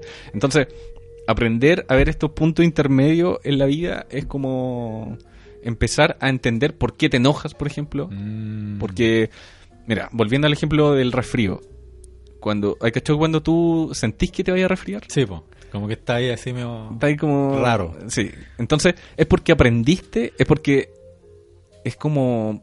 eh, Aprendiste a ver las señales. Aprendiste a ver las señales y Claro. te pusiste muy sensible frente a esas señales, Mm. ¿cachai? Como, ah, me voy a resfriar, ¿cachai? O cuando te empieza a gustar una persona. Claro, son ¿cachai? pequeños estímulos. Y tú, que tú, tú sabes que te vayas a enganchar con la persona, pero es como el momento antes de que te enamoras de la claro, persona. claro. Tú aprendiste a sensibilizarte frente a esas cosas. Entonces, esos momentos intermedios de la vida eh, son... El, el Bardo Todol dice que tú los tienes que empezar a, a ser consciente, ¿cachai? A ser consciente de esos momentos intermedios. Como, es como que si te vayas a enojar por algo, es como chuta. O sea, te dais cuenta de que estás enojado justo cuando estás enojado, pero no te dais cuenta antes. antes de, Ajá. de enojarte. ¿Cachai? Entonces, el Bardo Todol habla de esos momentos intermedios, como de, de decir como, a ver, me voy a enojar por esto, pero no. Quizá mejor voy a entender por qué me estoy enojando, por qué este loco es así, ¿cachai? ¿Por qué, por qué me voy a enojar por mi vecino que tira piedra? Eh, Mejor lo entiendo, ¿cachai? Como... Sí. Entonces, eh, explica cómo vivir así eh, de, una, de una forma mm, poniéndole atención. Má- más reflexiva. Sí, es que hay, hay cachado que, que el ocio es súper mal visto, Sí, po. ¿cachai? Porque es como que no estáis haciendo nada. Claro. Y ese es un, un momento intermedio de la vida, porque el ocio es como, no sé, pues, estaba en el colegio y después tengo que ir, no sé, a otro lado, y pero en ese tiempo libre voy a hacer esto, ¿cachai? Y como que la gente lo tiende a ver como que es un, Tiempo perdido. un tiempo perdido, ¿cachai? Claro. Y no, pues, ese es un momento intermedio, ¿cachai? Es como... Como ir en la micro mirando por la ventana y como pensando sí, cosas. pues, pero toda la gente quiere ver la luz de la linterna fuerte, Claro. no quiere ver una luz difusa, ¿cachai? Sí. Y, y toda la vida está construida con momentos difusos. ¿cachai? Es como, eh, no sé, ¿cachai? Los radar, como que los radar siempre captan el torpedo, pero no, no captan los peces que hay, Claro. la roca, la alga, la... Es como Siempre, te, siempre el radar del ser humano va a estar pendiente de los problemas. de los problemas, ¿cachai? claro. El- es como es como en el cine cuando el cine se construye precisamente de los momentos altos, po. Sí, de po, los momentos donde pasan cosas. Sí, po, Pero hay muy- son muy raras las películas que muestran las otras escenas, po. Sí, po, las escenas sí. donde no pasa nada. Justamente. ¿Cachai? Entonces, como que, no sé, po, imagínate una película de acción en donde el, el tipo eh, va en el auto a todo Mm. chancho a rescatar a las chicas y después eh, muestra al tipo en el a donde está la chica y pelea con el malo y la rescata. La, la película te muestra esos dos momentos. claro. Pero la película no te muestra así cuando el tipo se baja del auto y camina por la calle y, Sí, po. y piensa que está frustrado y todo eso Sí. no te lo muestra, no, te muestra los momentos de acción. Y esos son los momentos importantes, yo creo. Mm. ¿Cachai? Porque imagínate ver ahí a este superhéroe pensando en eh, aproblemado caminando. Sería genial una película de superhéroes donde eh, no se mostrara nunca el superhéroe en acción. Solo se mostraran los momentos intermedios del, del, del superhéroe, así como ya cuando después de que mató al malo, así como que se sienta cansado y empieza a pensar, ¿cachai? Sí, o cuando llega a la casa, cuando se hace el desayuno. Por eso, por eso lo. es, no sé, como, es como súper normal. Sí, pues, sí, yo por eso me, me metí a investigar. Ah, ahora- ahora lo entiendo Sí, todo, po. Es que yo cuando hice, dibujé el libro super normal, para la gente que no cacha, dibujé un libro eh, super normal, eh, lo hice muy inconsciente. Pero después me puse a investigar eh, sobre los momentos de ocio, ¿cachai? De las cosas cotidianas. Claro, claro. Entonces leí eh, La reflexión cotidiana de Humberto Giannini, que es un filósofo chileno, muy capo. Y después vi a esto, ¿cachai? Como a esta interpretación del bardo Todol según los tibetanos, ¿cachai? Que no es la misma visión de Oriente. Y, y ahí llegué a eso, ¿cachai? Y por eso la gente de repente cuando tú dibujas algo muy cotidiano, la gente, ah, pero esto me pasó a mí. ¿Cachai? Claro, y es como, loco, está ahí siempre. Sí, ¿Cachai? siempre. No es necesario que hay que hacer un cómic de, Claro. de una pelea, ¿cachai? Mm. Como que... eh, no, y, y, y hay cachado que, no sé, pues cuando uno habla con una persona, hay gestos de la persona que, por ejemplo, si yo nosotros nos juntamos a conversar y después yo le cuento algo, oh, me junté con el Pancho, hablamos sobre la muerte y todo, pero hay, un hay un montón de detalles que tú me expresaste físicamente, Claro. ¿cachai? Como eh, que a mí se me pasaron, pero mi inconsciente los capta, Ah, ¿cachai? Entonces, esos pequeños momentos cotidianos eh, son importantes. Sí, pues bueno. Sí, Esa es la esa es la Qué- clave, qué genial la... Me gustó mucho la reflexión, eh, porque encuentro que eh, parte desde un punto de vista de, de un rito de la, sobre la muerte, pero tiene más que ver con cómo vivir, po. Sí, pues, eh, es que el, el Bardo Todol es un libro para los vivos, Para no para los los muertos. muertos. Sí, el, el problema es la traducción, La traducción, de, este, claro. de este Gil. si me estáis escuchando, Walter Evans Wentz. eh, sí, de eso se trata. Cómo vivir mejor. Cómo ser consciente de, eh, de lo... de- o sea, está bien cachar los problemas de la vida, ¿cachai? Ser un radar y captar el pip, pip, sí, pero está bien entender que, que, que la vida no es tan solo una luz de linterna, sino que son muchas, Claro, eh, una, o sea, muchas luces de linterna claro. que están pasando. O sea, Claro, y no hay que enfocarse en el centro de la linterna donde el punto más brillante, Sí, sino que en las partes hay Más partes más difusas Más difusas. que también son parte de la luz. sí, pues. Qué interesante. Es, es bacana esa mirada Sí. del, del, del libro bueno. tibetano de los muertos porque te, te enseña a vivir, eso. ¿cachai? Como fijarse en los detalles. pues. Claro. Es la clave de lo... de- ¿Cachai? Otro, otra visión de otra cultura que sea sobre la muerte. Mm, Bueno, el, podemos hablar La también- momificación. La momificación, claro, la, la que lo enterran la- como con, con los materiales a, lo- a los egipcios es como... claro, incluso los faraones con los mismos esclavos. Como que eh, es muy raro. Bueno, en, Me- en Medio Oriente había una, una tradición de que si se moría el esposo se enterraba con la mujer. Con la mujer. sí. El- había, es muy raro el, el- el- el- esta cosa de, de, de, querer seguir viviendo. ¿Cachai? Mm. Es, ca- es casi como un impulso del, de querer vivir Ser- eternamente. pues, ser inmortal, claro. Como que eh, tenéis la vida material, ¿cachai? Y después que te morís, ya, pero ahora vaya a tener una vida espiritual, pero que va a ser igual que la vida material. Sí, Entonces vaya a poder hacer las mismas cosas. Yo lo encuentro terrible, así como, ¿quién quiere seguir viviendo la misma vida? Claro. O sea, como que tenéis la oportunidad de, de irte de, este mundo material y vaya a seguir como lo, con lo mismo. Igual hay, que- hay que tener... Sí, porque te- imagínate. Es como la pasa- raro, La ¿no? pasaste mal en la vida, es como que... Sí, o, o- o- o- o incluso si no la pasaste mal, pero como seguir trabajando lo mismo, haciendo Sí. las mismas cosas. Es que la, bueno, las almas en pena dicen que eh, es porque no te diste cuenta que, que, Ah, que te moriste y que seguir repitiendo las mismas Sí, cosas. po. Llega de tu pega y están, está como otro loco en tu puesto y es Sí. como...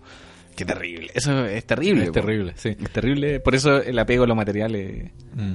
Sí, eso es súper cuático. Igual, como que eh, estamos tan como ensimismados en nuestra en nuestra en nuestro túnel de realidad que incluso nos imaginamos una vida espiritual que es similar a la vida Material de acá. incluso incluso en la visión católica así como que Mm. eh, se supone que vaya al cielo a, a seguir haciendo lo mismo que hacía ahí en la tierra, así como Claro. haciendo las cosas que te gustan, pero ni siquiera como que eh, eh, es otra cosa totalmente distinta. Acariciando un león. Claro. Como esas imágenes de De la atalaya. Quiero acariciar Oye, esa, esa, esa ilustración del paraíso, son Sí. geniales. Oye, pero es interesante que varias medium hablan de eh, que en el más allá me estoy metiendo, estoy hablando en idioma medio, Sí. Eh, dicen que en el más allá sí tenéis labores, ya. ¿cachai? No, no, es que tenéis que hacer la misma pega de acá, pero sí Tenéis como tareas Tenéis tareas asignadas, pero... Y, y es muy divertido. A los baños. No, eh, es, es muy divertido porque eh, de repente se contactan con espíritus Ya. y, y dicen, se contacta con el espíritu y el espíritu le, le empiezan a hacer preguntas, oye, ¿qué hay más allá? Eh, y el espíritu dice, "Ah", como que no da explicaciones claras, pero siempre, esto estoy comentándolo a raíz de varios charlas y, Ya, y- sí. y podcasts y cosas que he escuchado que se repiten. Entonces el espíritu siempre dice, no, que no puedo decir eso. ¿Cachai? ¿Qué hace? Y, Como un contrato de sí, confidencialidad. y en un tiene. momento es como, ya me tengo que ir, ¿cachai? Mm. Eh, es, es cuático. eh, es, es muy es muy extraño porque y muchos dicen que sí tenéis misiones que cumplir, pues, ¿cachai? Ya. Y es como... Que lata igual. O sea, va a seguir trabajando, básicamente. Sí, no, a mí lo que más Como me llama la atención es que... viene Dios y te dice, ya, mira, ahora tenéis que ir a África y tenéis que hacer esto, esto y esto. Para las 3 de la tarde. Para mañana a primera Pa- hora. Mañana a primera hora tiene que estar esto listo. Que tener Me deja el informe ahí en el escritorio. Claro. Qué lata.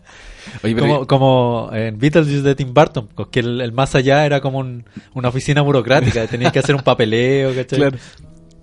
No, Y había una asistencia social que te ayudaba a morir. Notable. Bueno, quizás puede ser así. Yo, yo escuché una medium, fui a una charla de una medium eh, que, que tenía muchos, muchos casos donde ella había ayudado y, y la tipa no se da nada de color, de hecho casi nadie la conoce ¿Ya? y, y, y como que colabora con, bueno, etcétera. Y, y la tipa catalogaba los pasos del más allá, ¿cachai? Ah. Entonces decía como que hay seres que, que, bueno, la reencarnación también cree en eso, ¿cachai? Como que todos los errores que tú no pudiste solucionar en esta vida los vayas a solucionar en la siguiente, po, ¿cachai? Y así, y así, hasta que hasta que ya encontráis una iluminación eh, donde ya resolviste todos los problemas, donde ya aprendiste a perdonar, el amor y bla, bla, bla, y ahí llegáis a la luz. Ya. Los grandes maestros budistas, eh, mesías del budismo, dicen que encontraron la iluminación en vida, eh, pero tú no puedes vivir, es muy loco esto, pero tú no, no podés vivir eh, con la iluminación. Tenís que tener dolor de alguna forma. Ah, y, los grandes maestros budistas, casi todos murieron de cáncer, de alguna enfermedad trágica. Porque tiene que haber un equilibrio. Tiene que haber un equilibrio, como lo que decía este mm, profesor japonés, ¿cachai? Claro. Como eh, tú no podís practicar el mu a, a los 30 años, ¿cachai? Claro. Tenéis que tener un equilibrio entre...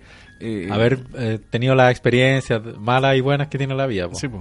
y, después de eso como que puede empezar a... Por eso yo creo que todo en un exceso es terrible. El materialismo, o sea, uno no puede ser completamente espiritual en una vida Tampoco. material. Sí, po. Sí, pues no es súper... Es que es casi contraproducente, po. Sí, po. porque no vaya a vivir, no, no va a poder vivir No hay, bien, po. sí, pues y te vaya a generar muchos problemas porque Claro. te vas a dar cuenta que todo es una mierda Sí, y te vas a querer matar y ¿cachai? Eh, eh, eh, es cuático, hay que tener un equilibrio eh, que es muy difícil Sí. mantener, ¿cachai? Mm. Entre porque igual estamos en un mundo material, pues sí. Sí, mira, te tengo una pregunta para ti. Si, si, si te morís mañana, Ya. ¿cachai? Y, y como que resulta que sí existe el espíritu y tu espíritu sale de tu cuerpo, Ah, pero tú no creí que existe el espíritu. pero eh, pongamos el caso. Ya. Yo no creo yo no creo que exista el espíritu, pero pongamos el caso de que sí existe el espíritu y yo estoy equivocado. ¿cachai? Entonces te morí y ya como que eh, te tierran, ¿cachai? Y todo, y tu espíritu. Y viene un asistente social del más allá y te dice, pucha, estamos con mucha pega, no te podemos recibir todavía, pero eh, te damos un bonus, ¿cachai? Un bono que podía hacer lo que queráis. En el, en el mundo, en, en este mundo, eh, siendo espíritu. Ya. ¿Cachai? Puedes hacer lo que queráis. Tenéis todo el mundo a tu disposición. Y nosotros cuando estemos listos para recibirte te, te llamamos. Ah, pero voy a estar rondando Sí. en la tierra. Claro. ¿Y qué, qué haríais? Buena pregunta. Eh, pero es- es- esa es como la fantasía del hombre invisible, un poco. ¿O no? Pero ten en cuenta de que eres, eres como un fantasma. ¿Cachai? Pero eres un fantasma que conscientemente sabe que está muerto y que es un fantasma.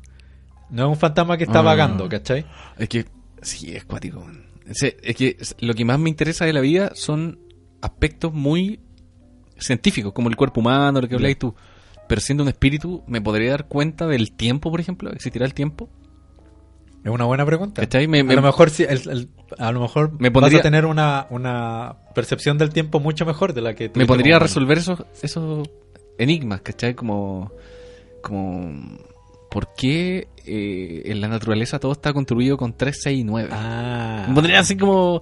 Mira, pero lo podía hacer porque era un espíritu y tenía el mundo a tu disposición. pues, Ah, ¿cachai? Podía mira. ver, ya, ya no ya no tenía una, una percepción limitada de la realidad, sino que como espíritu o como fantasma tenía una percepción súper amplia. ¿Y pues. qué edad tendría? La edad que me morí. Sí, por la edad que te Ah, moriste. Sí. Mira. Es, es como la de las películas, pues cuando el Sí. fantasma siempre es como que el espíritu es de la edad que, que se murió. Ah, es que persona. medium dicen eso igual, pues. Como que Ah. los espíritus se presentan como en su mejor época. Ah, en su, no en su, o sea, no cuando se murieron, sino que en su mejor época. Y con la ropa que más te gustaba. ya. ¿Cachai? Mira, dicen, dicen Bueno, eso, como que... es como la es como la autoimagen que tiene de uno mismo. Sí, po. por eso cuando se contactan las medium y te dicen, eh, no sé, vi a tu vuelo. No, ve a un caballero. Eh, viene con un chaleco beige. Ah, tú dices, Ah, sí, pues sí, le gustaba usar ese. ¿Cachai? Ah, buena. Mira. Hay más misterios. Ya vamos con un tema, Póngase un tema. Del, del disco You Are Dead de Flying Lotus, que Ah, es un disco conceptual pensado en la muerte.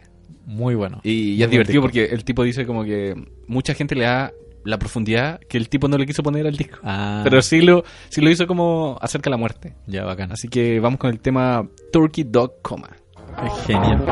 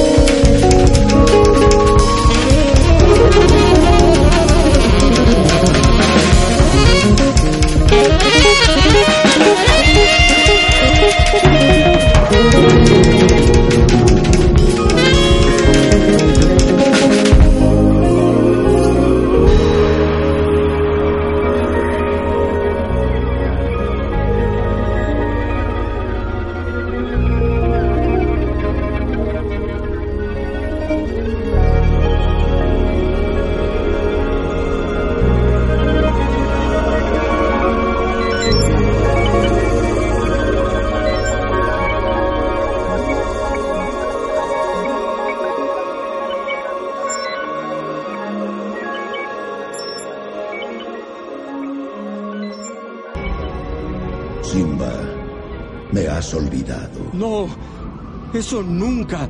Olvidaste quién eres y así me olvidaste a mí. Ve en tu interior, Simba. Eres más de lo que eres ahora. Recuerda quién eres. ¡No! ¡Padre! ¡No me dejes! Recuérdalo. ¡Padre! Recuérdalo. ¡No me dejes!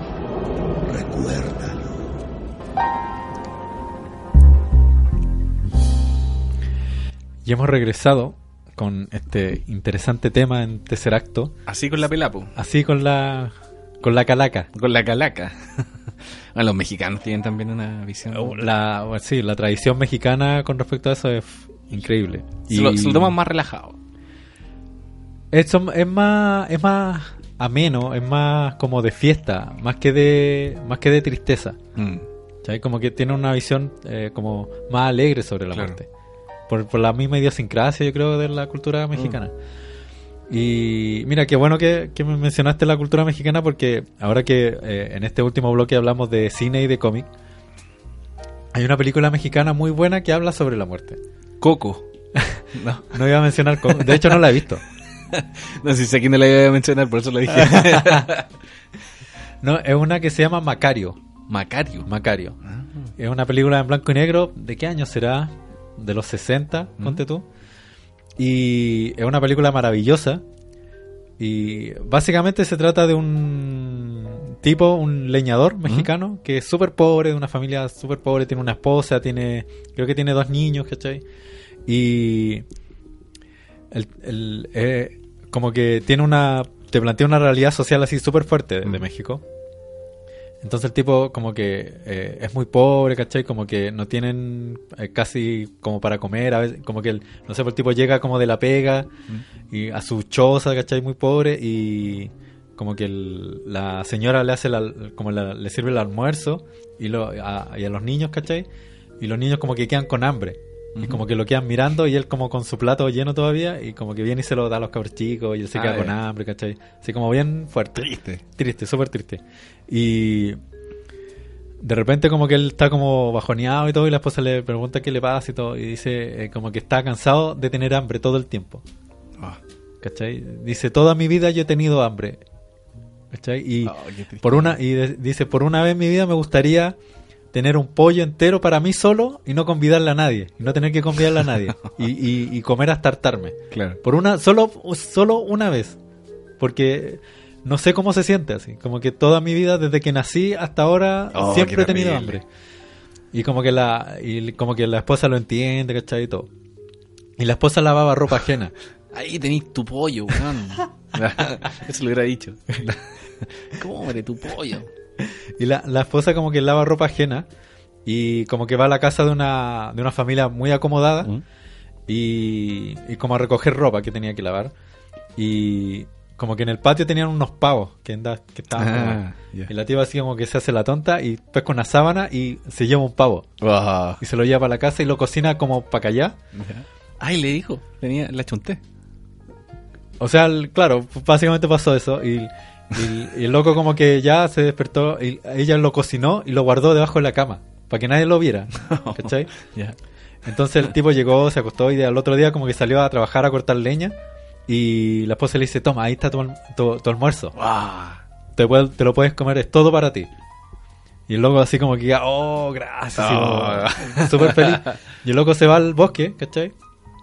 Y como que él- era como un pavo cocido, pero envuelto como en hojas, ¿cachai? Ah, ya, ya. Y como que despliega las hojas y empieza, y como que se lo va a empezar a comer y aparece el diablo. ¿Cachai? Y el diablo dice, oh, está rico ese pavo, ¿ah? Eh, me podría me podría convidar, igual ando con hambre. Y el, y el tipo le dice, no, pero ¿cómo te voy a convidar a ti si mira cómo estás vestido con tus espuelas de oro, Ah. ¿cachai? Era, era como un charro así muy elegante el diablo. Claro. Qué buena la imagen del. Sí, era- y tus espuelas de oro y tus trajes así como... Y le dice, oye, pero ya por lo menos date como una pierna así de, de pavo. Mira, si me das una pierna yo te doy estos botones de oro. Y dice, ¿y para qué quiero yo botones de oro? Si alguien me ve con eso va a pensar que me los robé y me van a llevar a la cárcel. No, yo no necesito estas cosas. Lo único que quiero es comerme este pavo. Y el loco como que es- lo envuelve y se lo lleva así. Y, se, lo, y se va al- al- al- por el bosque. Y llega como a la orilla un río Y dice, ya, aquí me lo voy a comer tranquilo. Despliega el pavo así y se lo va a comer y aparece Dios. Da. Y como que Dios ¿Cómo era, se un, le caracterizó Dios? Dios era un viejito así como con vestido de blanco con barba. Ah, ya. El- Un Mm, clásico. clásico. Y, y Dios le dice... eh, oh, no, le dice así como llevo caminando mucho tiempo Mm. y tengo, tengo hambre. Y, y como que Macario lo queda mirando y, y le dice, oye, eh, convídame un poquito de, de tu- de tu pollo que tienes harto ahí. Le dice, pero ¿cómo me pides eso, Dios? Tú sabes que yo soy pobre, ¿cachai? Claro. Tú sabes todo lo que yo he sufrido y tú eres el, el creador de todo. Tú puedes venir y aparecer un pavo de la nada. Claro. ¿Por qué me pides a mí que no tengo nada? Y Dios como que queda para la cagada pues, y dice, oh, sí, bueno, no importa. Y Dios se va. Morgan Freeman era. Y como que Macario de nuevo se lleva el pavo y se lo lleva para otro lado. Y como que se pone como debajo de unas rocas y lo despliega. Y aparece la muerte. Bueno, la cosa es que no dejar a Macario comer tranquilo. Claro, claro. Y aparece Una- la muerte. Como una fábula, parece una Sí, fábula. es como ¿Debe una fábula. inspirado quizá en alguna... No sé, la verdad es que no lo sé, pero es una película maravillosa. Y llega la muerte y le dice, "Eh, tengo mucha hambre, por favor, convídame. Y la muerte era como súper flaco, así cadavérico. Ya. Y el tipo le dice, tú de, de verdad tienes hambre. Yo sé reconocer el hambre cuando lo veo. Y como le dice, ya, yo te voy a dar la mitad de mi pavo. Y el loco le convida al pavo y le da pavo a la muerte. po, ¿Cachai? Claro. Como que comen juntos. Y la muerte le dice, por tu gratitud yo te voy a hacer un regalo. Y le pasa como un como una cantera, ¿sí? Mm. Para llenar agua. Ya. Y le dice, esta cantera es mágica.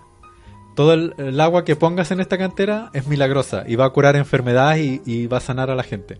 Pero tiene una regla. Si hay alguien que está fa- muriendo, ¿cachai? Eh, si, la- si esa persona está destinada a que se salve, yo voy a aparecer en la cabecera de la cama. Ah, ya. Pero si esta persona está destinada a morir, ¿cachai? Yo voy a aparecer a los pies. Y no importa el agua que le des, la persona se va a morir. ¿Cachai? Si sigue esa regla, ¿cachai? Eh, el cantero es tuyo. Ya. Y dice, oh, ya, bacán. Y bueno, y ahí empieza a complicarse la trama y empieza la Ah, historia. ya, ya. ¿cachai? Qué buena. se la- se la- a la gente que está escuchando, Macario. Macario. Sí. Qué buena. Y es una película mexicana, Mexicana. Con una fotografía maravillosa, en blanco y negro. Bueno, Ah. es increíble. Así Qué que para que la gente la vea, es un- una buena película sobre la muerte. Sí, está interesante. Bueno, y Coco también es buena. No la he visto. No la he visto. Yo tampoco la he visto completa. pero dicen que uno llora. Sí, no, hay- pero toca el tema de la muerte. Sí, pues, o sea, está relacionado con, con más con el con la celebración del Día de los Muertos. Mm, Mira, que ¿Sí? te tengan que hacer una película Claro, de animación bonita para que tú te pensé en la muerte en un momento. claro. El, bueno, eh, prefiero ver Beetlejuice. Beetlejuice, eh, yo creo que Beetlejuice es una gran reflexión Sí, pues. sobre la muerte. Sí. Yo creo que es una muy buena película. Sí. No, y, y- y de una mirada muy irónica también. Claro, po, sí. El, otra que es muy buena es Línea Mortal. Ah, la habíamos comentado. Sí.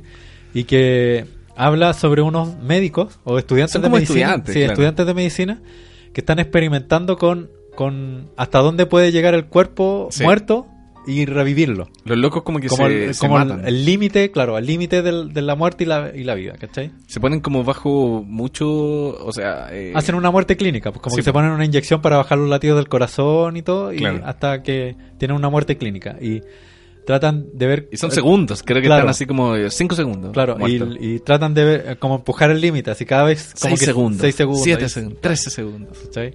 Y empiezan a pasar cosas raras. Es que cada uno tenía una visión diferente Sí. de lo que le pasaba, po, y- Claro. y, cada visión tenía relación con las cosas malas que había hecho en la vida. po. Claro, y la parte así ya como más fantasiosa es que estas visiones como que lo empiezan a perseguir como en vida. Sí, po. Ellos vuelven y esas visiones como que lo empiezan a, a sí, perseguir.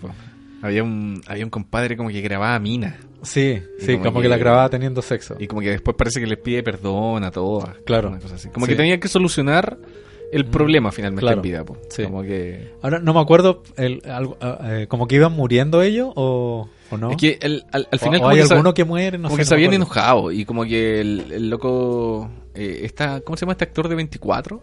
Ah, Kiefer Sutherland. Sí, y está este otro loco eh, Kevin Bacon. Kevin Bacon. Sí. él- esta película es el estrellato de los 80. Sí, pues sí. Ah, Julia Roberts, Sí. Kevin Bacon, ¿cachai? Y ellos como que se enojan y, mm, y el, el loco le dice, loco, me tenéis que ayudar porque tengo que ver qué va a pasar. eh, Ah, Y ahí Sí. como que el loco, no, no te va a ayudar. Y finalmente como que se automata y, oh, no me acuerdo, la vi como en, en Megavisión cuando era chico.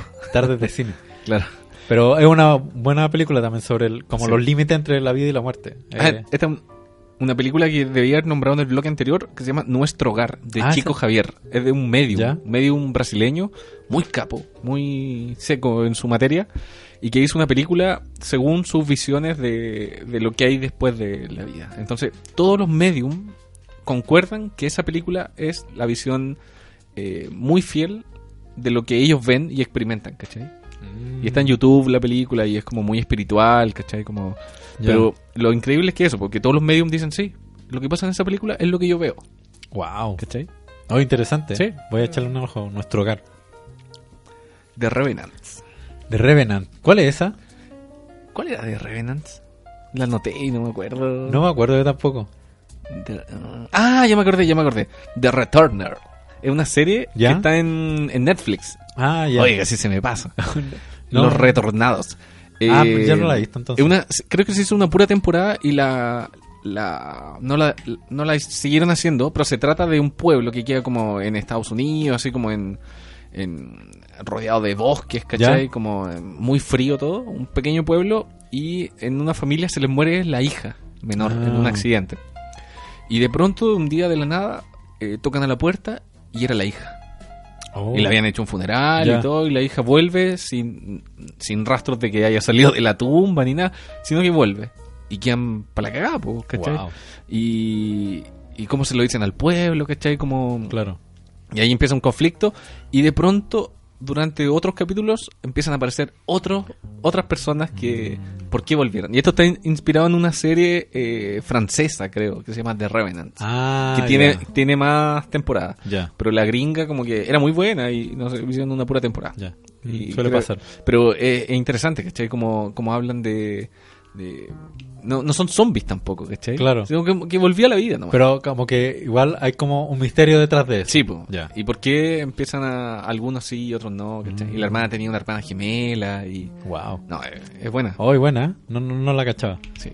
Bueno, no podemos dejar de hablar de- del maestro Chamalan Sí. y el sexto sentido, que Hay que hacerle un, una tremenda película, una tremenda película. Creo que hemos hablado anteriormente de este Sí, el sexto sentido. Marcó, marcó... Sí, no, y absolutamente una que es una trama muy inteligente. eh, Sí, yo creo que es una película que, que, que, que sigue viéndose bien hasta el día de hoy. Claro, envejeció muy bien. Enveje- ha envejecido muy bien y, y habla sobre, sobre un niño que ve que ve gente muerta, Claro. que tiene que tiene Como la escena clásica. Claro, que, que, que ve como los espíritus de la gente que ha fallecido y estos estos espíritus como que le empiezan a pedir cosas. Sí. Y como que este niño es muy atormentado por estos espíritus. Claro. Y hay un otro personaje que es Bruce Willis que lo trata de ayudar, que es como un psicólogo infantil en el película. Sí, po. claro. Un Lo psicólogo nomás parece. Bueno. Porque lo... Bueno, lástima para los que no la vieron, pero lo mata un paciente, po, que está loco Ah, al ya, principio. el- te Entonces- tiraste el, el spoiler. Sí, si te hablan. Ah. Igual el... Como decir que el que Darth Vader es el padre de Luke Sí. Sí, es un spoiler sabido. ya. Eh, sí, pues parece que lo mata un- el, el paciente, po, que era Sí. más brígido, como que el loco confiaba en él y Sí, lo mata. güey. Sí, y, y claro.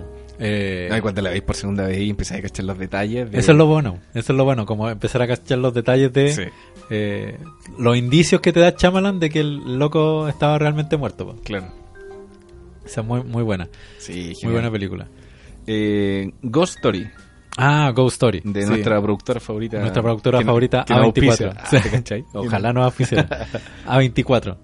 Eh, Ghost Story es una muy buena película que también habla sobre lo que puede ser la vida después de la muerte, en donde eh, habla sobre la, la muerte repentina de una persona que tiene que dejó cosas pendientes en vida. Claro. Entonces un tipo que tiene un accidente en auto.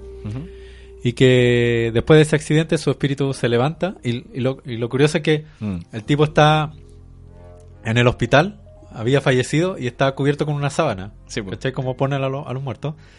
Y el tipo se levanta, pero se levanta y queda con la sábana puesta. Con un clásico fantasma. El clásico fantasma, y pero la sábana con dos hoyitos. Genial. Y, genial. pero los hoyitos negros, así. Sí. No, no veis nada. Y- Como el de Piripipao. Claro, como el fantasmable. Sí. Bien, y, y el tipo vuelve a la casa y empieza a ver todo lo que sucede en la casa cuando él ya falleció. Lo que pasa con su esposa, después Claro. su esposa se va de la casa y llega otra gente. No, y el, y el tipo no entiende. po. El- Claro, como que le cuesta El fantasma entender, no sí. entiende. eh, hay, hay una escena que es genial. Que cómo. Y, y a esto va lo que me, la, la pregunta que me hacía. Sí. ¿Cómo ve el tiempo?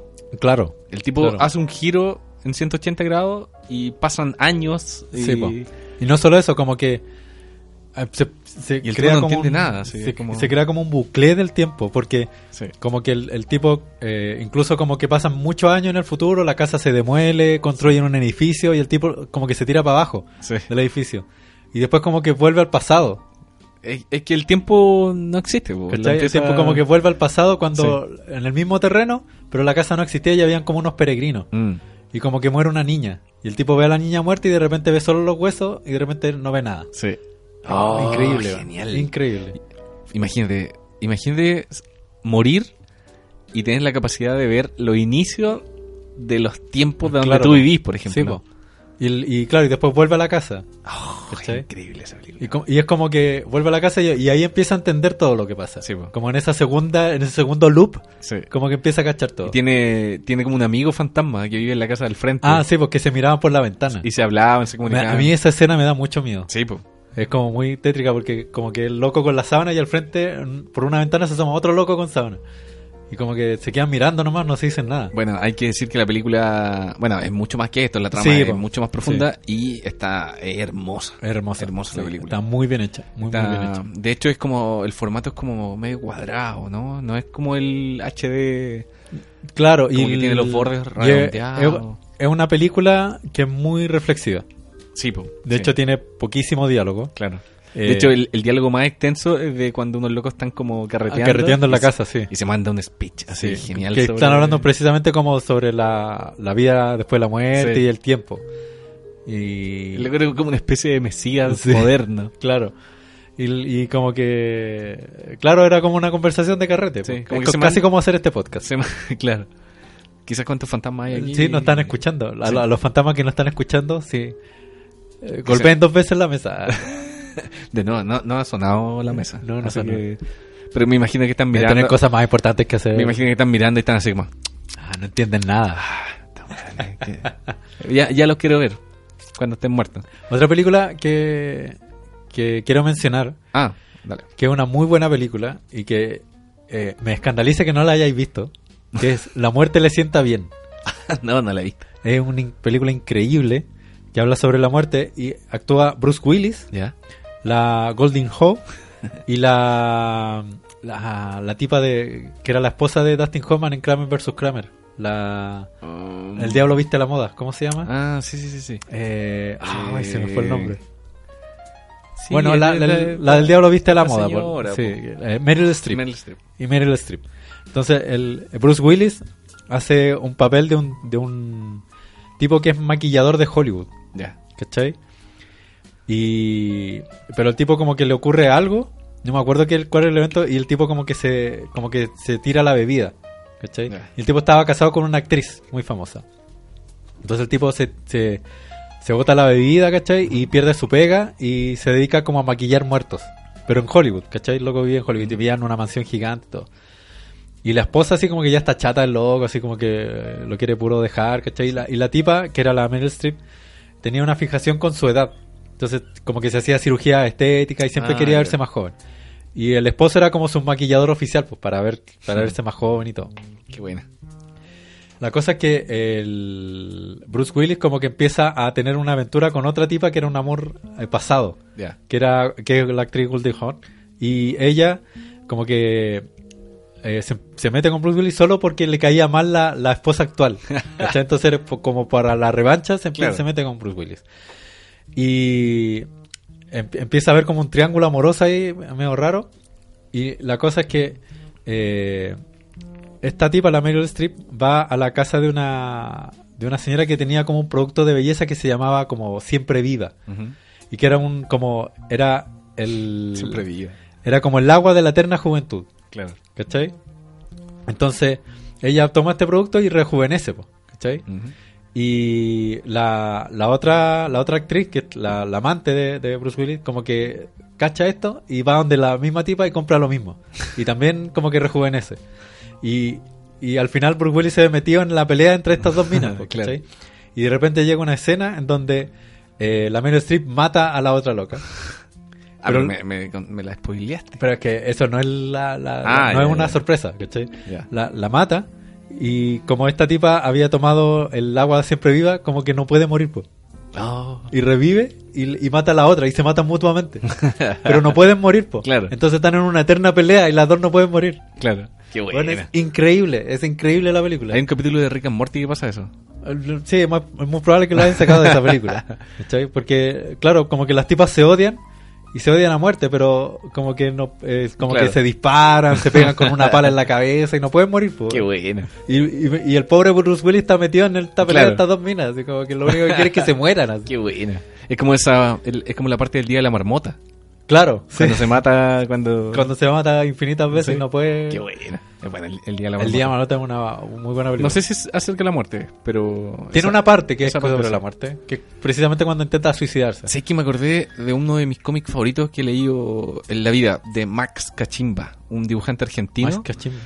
que yo tengo un cómic que cuando él era muy joven y firmaba como Juan Pablo González. Mm. Y el cómic habla de un abuelo y un y un nieto que van a, en busca del té de la inmortalidad que está en una torre. Ah, Ya. y viajan a, a- a este lugar y los de las pompas fúnebres, que son como la- una funeraria. ¿La funeraria? eh, se lo impiden. Porque si Ah. ellos se quedan con el té de la inmortalidad, se quedan sin pega. Sin lo- pega, lo de- sí. Oye, es genial. Qué buena. Y está dibujado así como con puro negro y harta línea, harta línea, es muy, es muy loco, muy al estilo Max Cachimba, que Ah. es, un- es un genio Max Cachimba. Wow. No conocía Y- más cachimba. ¿No? No. No, tenés que cacharlo. El mejor dibujante argentino. Mándate un link en la, la página de Tesseracto. po. Sí, Del- no, pero es del que. trabajo del loco. Es que, es que el, el, el- el tipo de un. Vive como en, en Florencia, Argentina, puede ser, no sé, pero es un Ya. pueblo. Y el loco. Bueno, es que, es que en YouTube hay un video que, que es como de misterio. ¿Cachai? Ya. Y el tipo eh, dice que él, desde su pueblo, solamente mandaba al diario que publicaba las tiras, él mandaba un sobre solamente. Y todos los dibujantes en Argentina empezaban a ver este nuevo estilo de dibujo y, y empezaban a preguntarse quién es este loco, quién es este loco, ¿cachai? Como, y, y el, y está, el, el video está contado como, como novela negra, ¿cachai? Ah, como lo- y lo- dice como los dibujantes argentinos se topaban como en, en- en la librería y uno le decía al otro, eh, muy bueno tu estilo, y el otro le decía, sí, veo que estás haciendo cosas nuevas, pero ambos no se decían que están inspirados en más cachimba, Ah, ¿cachai? Era como el, el autor fantasma. Sí, pues sí, ¿no? Y, y- y de hecho es así, el loco no va a entrevistas, no va a festivales, Ah. pero es el papá de todos estos dibujantes, de Kur, eh, Linear, eh, ¿cachai? Ay, qué bueno, no lo Bueno, conocía. es genial, más Genial. cachimba. Y en una revista Fierro venía este Ah. como, como fanzine de más cachimba, pero cuando no firmaba como más cachimba. Ya. Y, y es uno de los cómics más genial que he visto. Qué Porque bueno. finalmente se toma el té de la inmortalidad y no muere, pero sigue envejeciendo. Ah, Es como lo que me decía, claro. Y, y- y termina el cómic y el nieto, que ya es un abuelo, ¿cachai? Dice, dice, hoy día fue la última vez que fui a visitar a mi abuelo porque lo más probable es que yo me muera y no lo vea más. Nunca pensé que se iba a transformar en algo tan asqueroso y feo como lo que acabo como de el ver. retrato de Dorian Gray. Claro. Oye, pero es genial. genial. Más cachimba, búsquenlo. eh, el- Hoy buen dato. buen referente dato, así. Buen dato te sacaste ahí, Gabriel. Sí. Oye, a propósito de dibujo, la tumba de las luciérnagas. Ah, oh, se, me, se me acaba de romper el corazón en este instante. Oh.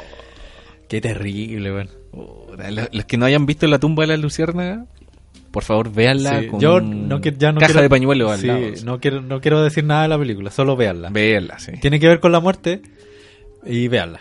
No, no, no, no- como hablar de la historia o de la trama de la película Sí, no. tiene sentido. Una- pero, bueno, es, una, experiencia que tenéis que verla. Es una película que se publicó en el mismo año que Totoro. Sí, po. Y Él también es de, de- del del estudio estudio Ghibli. Ghibli, pero es como todo lo contrario de. Totoro. Es que Totoro era- es como muy alegre y todo. Es que era tan triste que Totoro eh, la tuvieron que publicar ese mismo año para contrarrestar el- Claro. la, la oscuridad. de- pero es genial. La- la- hace poco caché que el póster oficial, Ah, sí, tú le, sí. subí ahí como el, El brillo. se veían Que no eran... luciérnagas, sino que eran las bombas que caían. Oh, chino, ah. No, pero... eh, yo la veo y, y las veces que la he visto, Yo la he visto una sola vez. moco tendido. Yo la he visto, una sola vez, veces. y no la voy a volver a ver. Dos o tres veces. El, es terrible. el- el- lo que había mencionado el bloque anterior, eh, hay un cómic que habla sobre la muerte de los budistas. ¿Ya? Y, es un- y curiosamente es un cómic de Milo Manara. Ah, buena. Y es, yo creo que...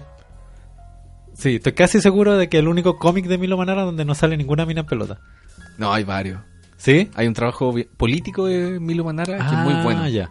ya. Que Ah, habla, como, habla como de, la- de los africanos, ¿cachai? Como Ah, del- ya. del- Pero bueno, salen mujeres indígenas en pelota. Quizás cuenta como... Ya. No, pero aquí no sale... Cuenta como... Pero- en pelota. No, erótico estáis hablando. Sí, pues claro, dibujo erótico.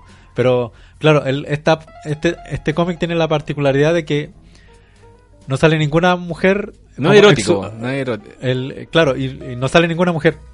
Ah, ya. De hecho, creo que sale una sola mujer que una recepción.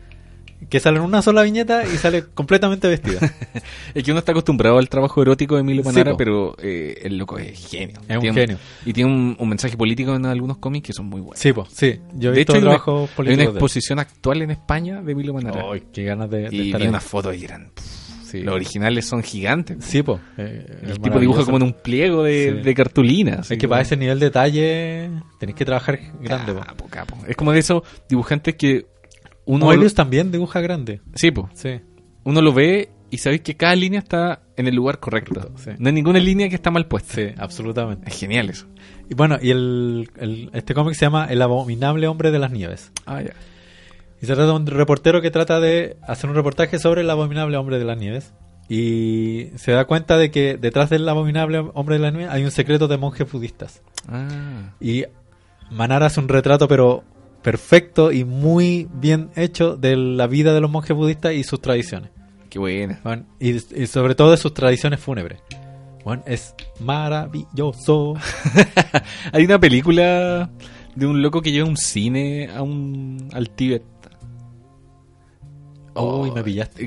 Me, me acuerdo de la pura escena que le vi cuando era chico porque eh, los tipos tenían que construir el- el- en un terreno y ninguno quería hacerlo porque no querían mover la tierra porque mataban gusanos, mataban... Ya. Bueno, eso, un paréntesis. Eh, bueno, eso sería Al, eh, el sentido de la vida. el sentido de la vida. Es una película de los Monty Python. Ah, estos cómicos ingleses. ¿Te gustan los Monty Python? Me encantan los Monty. Python. Sí, son, es uno de mis eh, grupos de cómicos favoritos. A mí no me gustan mucho. no, en serio. Bueno, lo encuentro Es genial. que no, no me gusta nada. Me he dado cuenta que soy muy malo para ver humor. Ah, ya. En Creo- sí, cine, creo que me habéis contado eso. Claro. Mm. Como que no. Tú no soy como de comedias. No, me Mm. cuesta. Bueno, a mí eh, personalmente los Monty Python me gustan mucho porque uno eh, tienen un humor muy absurdo que raya en el sinsentido. Sí, ¿cachai? no sé lo que Y, y lo otro es que eh, detrás de ese sinsentido hay una planificación muy inteligente de lo que dicen. Claro. ¿cachai? Y El sentido de la vida es una película que habla sobre las distintas etapas de una persona en su vida. ¿cachai? Ah. Imagínate una película humorística que se llama El sentido de la vida. Tal cual. ¿cachai? Eh, desde, que na- desde que naces Mm. hasta que eres adolescente, hasta que envejece y, y la muerte. Claro. La parte final es la muerte. Y la muerte es genial. La parte de la muerte es genial Qué porque buena. son unos ingleses que están en su casita de campo, ¿cachai? Están como en un, en un carrete, están tomando, ¿cachai? Y, todo. y de repente llega la muerte. Y llega para llevárselo a todos. Y, y los locos así como ingleses, pues así, pero, pero ¿cómo nos vaya a llevar? Y como, eh, eh, oye, pero puedo hacer mi maleta antes, así como que puta, para hallar ropa. Y llevo ropa de verano, o yo llevo ropa de invierno. bueno, es maravilloso, es Qué maravilloso, sí, es muy, muy bueno. Me acordé de mi abuelita que, que cada cierto tiempo cambia de lugar los muebles, la Ah, cama. eso es muy de- Si viene sí. la muerte, eh, no vas a saber dónde está durmiendo. Sí, pues. Eso es muy de, de, de abuelita. Yo- Genial, yo- lo encontré yo, cuando me ah, yo he escuchado varias abuelitas que hacen lo mismo. Así como para muerte- engañar a la muerte. Sí, sí. Es como, es como en November cuando se ponen los pantalones en la cabeza. Sí. Para engañar a la, Sí. a la peste. Buena. Bueno. eh, Como conclusión. Bueno, como conclusión, eh, Todos nos vamos a morir. Todos nos vamos a morir. Ese Todos vamos para allá. La gran certeza de nuestra vida. Yo creo que todos vamos para allá y hágalo lo mejor que pueda antes que se muera. Sí, sí. Además, Inten- intenta hacer lo mejor que sí, pueda. lo que uno lo- de lo que uno menos tiene que preocuparse es de la muerte. Creo yo. No, yo creo que hay que preocuparse. No, no tenéis que preocuparte, porque si te preocupáis de la muerte, vaya a pasar tu vida preocupando de, de eso. Ah, no, no preocup Claro, eso es. No preocuparse, pero Hoy sí, pensar y reflexionar sobre la sí muerte. ser consciente Sí, de que po. nos vamos a morir. Claro, obviamente. Y que te podéis morir en cualquier momento. Es que de hecho, negar la muerte es preocuparse por la muerte, po, Sí, po. ¿cachai? Sí. A eso voy, como que eh, no hay que no hay que hay que tomar la muerte como algo natural, Sí, como algo sí. que va- te va a pasar y que, entiendo, claro. y que va a pasar nomás, pues hay que aceptarlo como eso. Sí. Y lo, último que quiero decir es que eh, yo he pensado como en, en- en mi muerte y, me, y lo que me gustaría que hicieran con mi cuerpo cuando muera. ¿Ya? Hay harta gente que planea sus funerales, Sí. y yo no sé si según las como lo- la- lo- las leyes chilenas se puede hacer, pero me gustaría si hubiera un resquicio legal que se pudiera hacer. Quiero un ataúd de vidrio y que me pongan desnudo, que me den vuelta por la ciudad. Sino que me pongan como en un alas deltas y me lleven por Santiago. No, el, me encantaría que me enterraran en la tierra y que plantaran un árbol encima mío. ¿Cachai? Mira. Pero no cualquier árbol, un árbol frutal. Un árbol que dé frutos. Ya, pero ¿qué sabor va a tener eso sabor a, a pancho? A ¿Cachai? Y que, panchos. y que- y que- y como la gente que me conoce o mis amigos que me sobrevivan. si, que, si que queda alguno que me sobreviva. Mira, si, bueno, si te morí, yo voy a tener la misma edad más o menos y voy a estar bien viejo para ver ese árbol sí, pero no sé, pues a lo mejor voy a conocer gente más joven en mi. Ah, claro, que- claro. que va a estar como en edad de poder ver crecer ese árbol.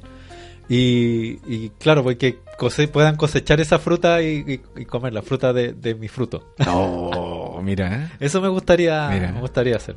No, Pues es un acto poético. Es una, sí, es un acto poético. O sea, como. Y de hecho, es, es, es un rito funerario que hace poco caché que es muy de las religiones paganas. De enterrarte Ah. en la tierra y plantar un árbol Ah, en po. su lugar. Que sale en la película de Wickerman. Ah. Otra recomendación del Mira. Doctor Tentáculo. Por, An- vean The anótala. Wickerman porque es una muy buena película. Buena, buena.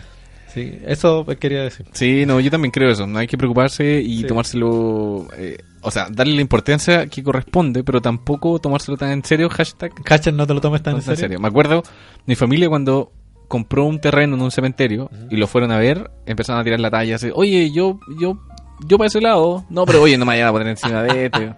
Pío- pío la, la cama de arriba. Fue- claro, fue una escena de los Monty Python.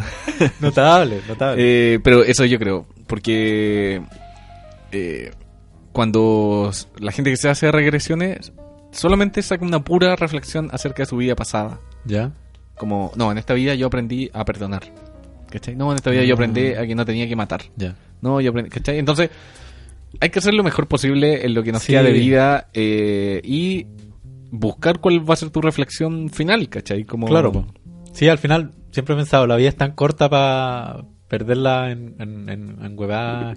Y es, y es lo, más, lo más a la mano que tenemos, porque si nos ponemos a pensar en la muerte, todo lo que hemos hablado ahora de la muerte y- y, y- Es un- la punta del iceberg. y- quién, quién te dice que es verdad. sí, pues llevamos como dos horas hablando de la muerte. Gracias a la gente que se quedó Sí, gracias a la gente. hasta, hasta esta hora y, y- por favor dejen sus comentarios y Sí, estamos... qué opinan de la muerte. ¿Qué opinan de la muerte? Oye, ¿Qué- y, dejen comentar para el capítulo de los relatos también, Ah, no sí, lo po. dijimos al principio. así Sí, que- el, claro. eh, el llamado es a que nos manden audio, ya sea, bueno, la gente que, que más cercana a nosotros por, por, por WhatsApp o, o deje, grabe su audio y mándelo por mail. No, pero yo igual mandado mi celu y me mandan por WhatsApp. Sí, ah, Gente ya que no piola. conozco, así que- Ya, piola.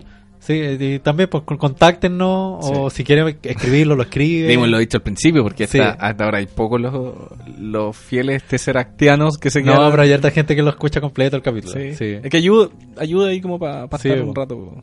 Así que si tiene alguna pasar experiencia que quiera contar, incluso ni siquiera puede ser una experiencia normal, si quiere contar una reflexión sobre algún Sí, tema, sí. ¿cachai? O si quiere contar cómo quiere que sea su funeral, cualquier cosa que quiera compartir con nosotros, nosotros bienvenidos y lo mostraremos en nuestro capítulo final de temporada. Sí, po. Así que. Eso. Eso, pues. Así que muchas gracias. Buen, buen capítulo. Buen capítulo. Buenas conversaciones. Buenas conversaciones. Gracias a todos por escucharnos. Buen- por- o, o sea, que lo digamos nosotros, igual suena como un poco egocéntrico. No, pero una fue, fue una conversación entretenida. Sí, O sea, sí, eso, sí. a eso nos referimos. Sí. No es que nosotros seamos grandes conversadores. claro. No, pero buen especial navideño. sí, buen especial. Es una buena reflexión eh, Sí. para Navidad, ¿cachai? Sí.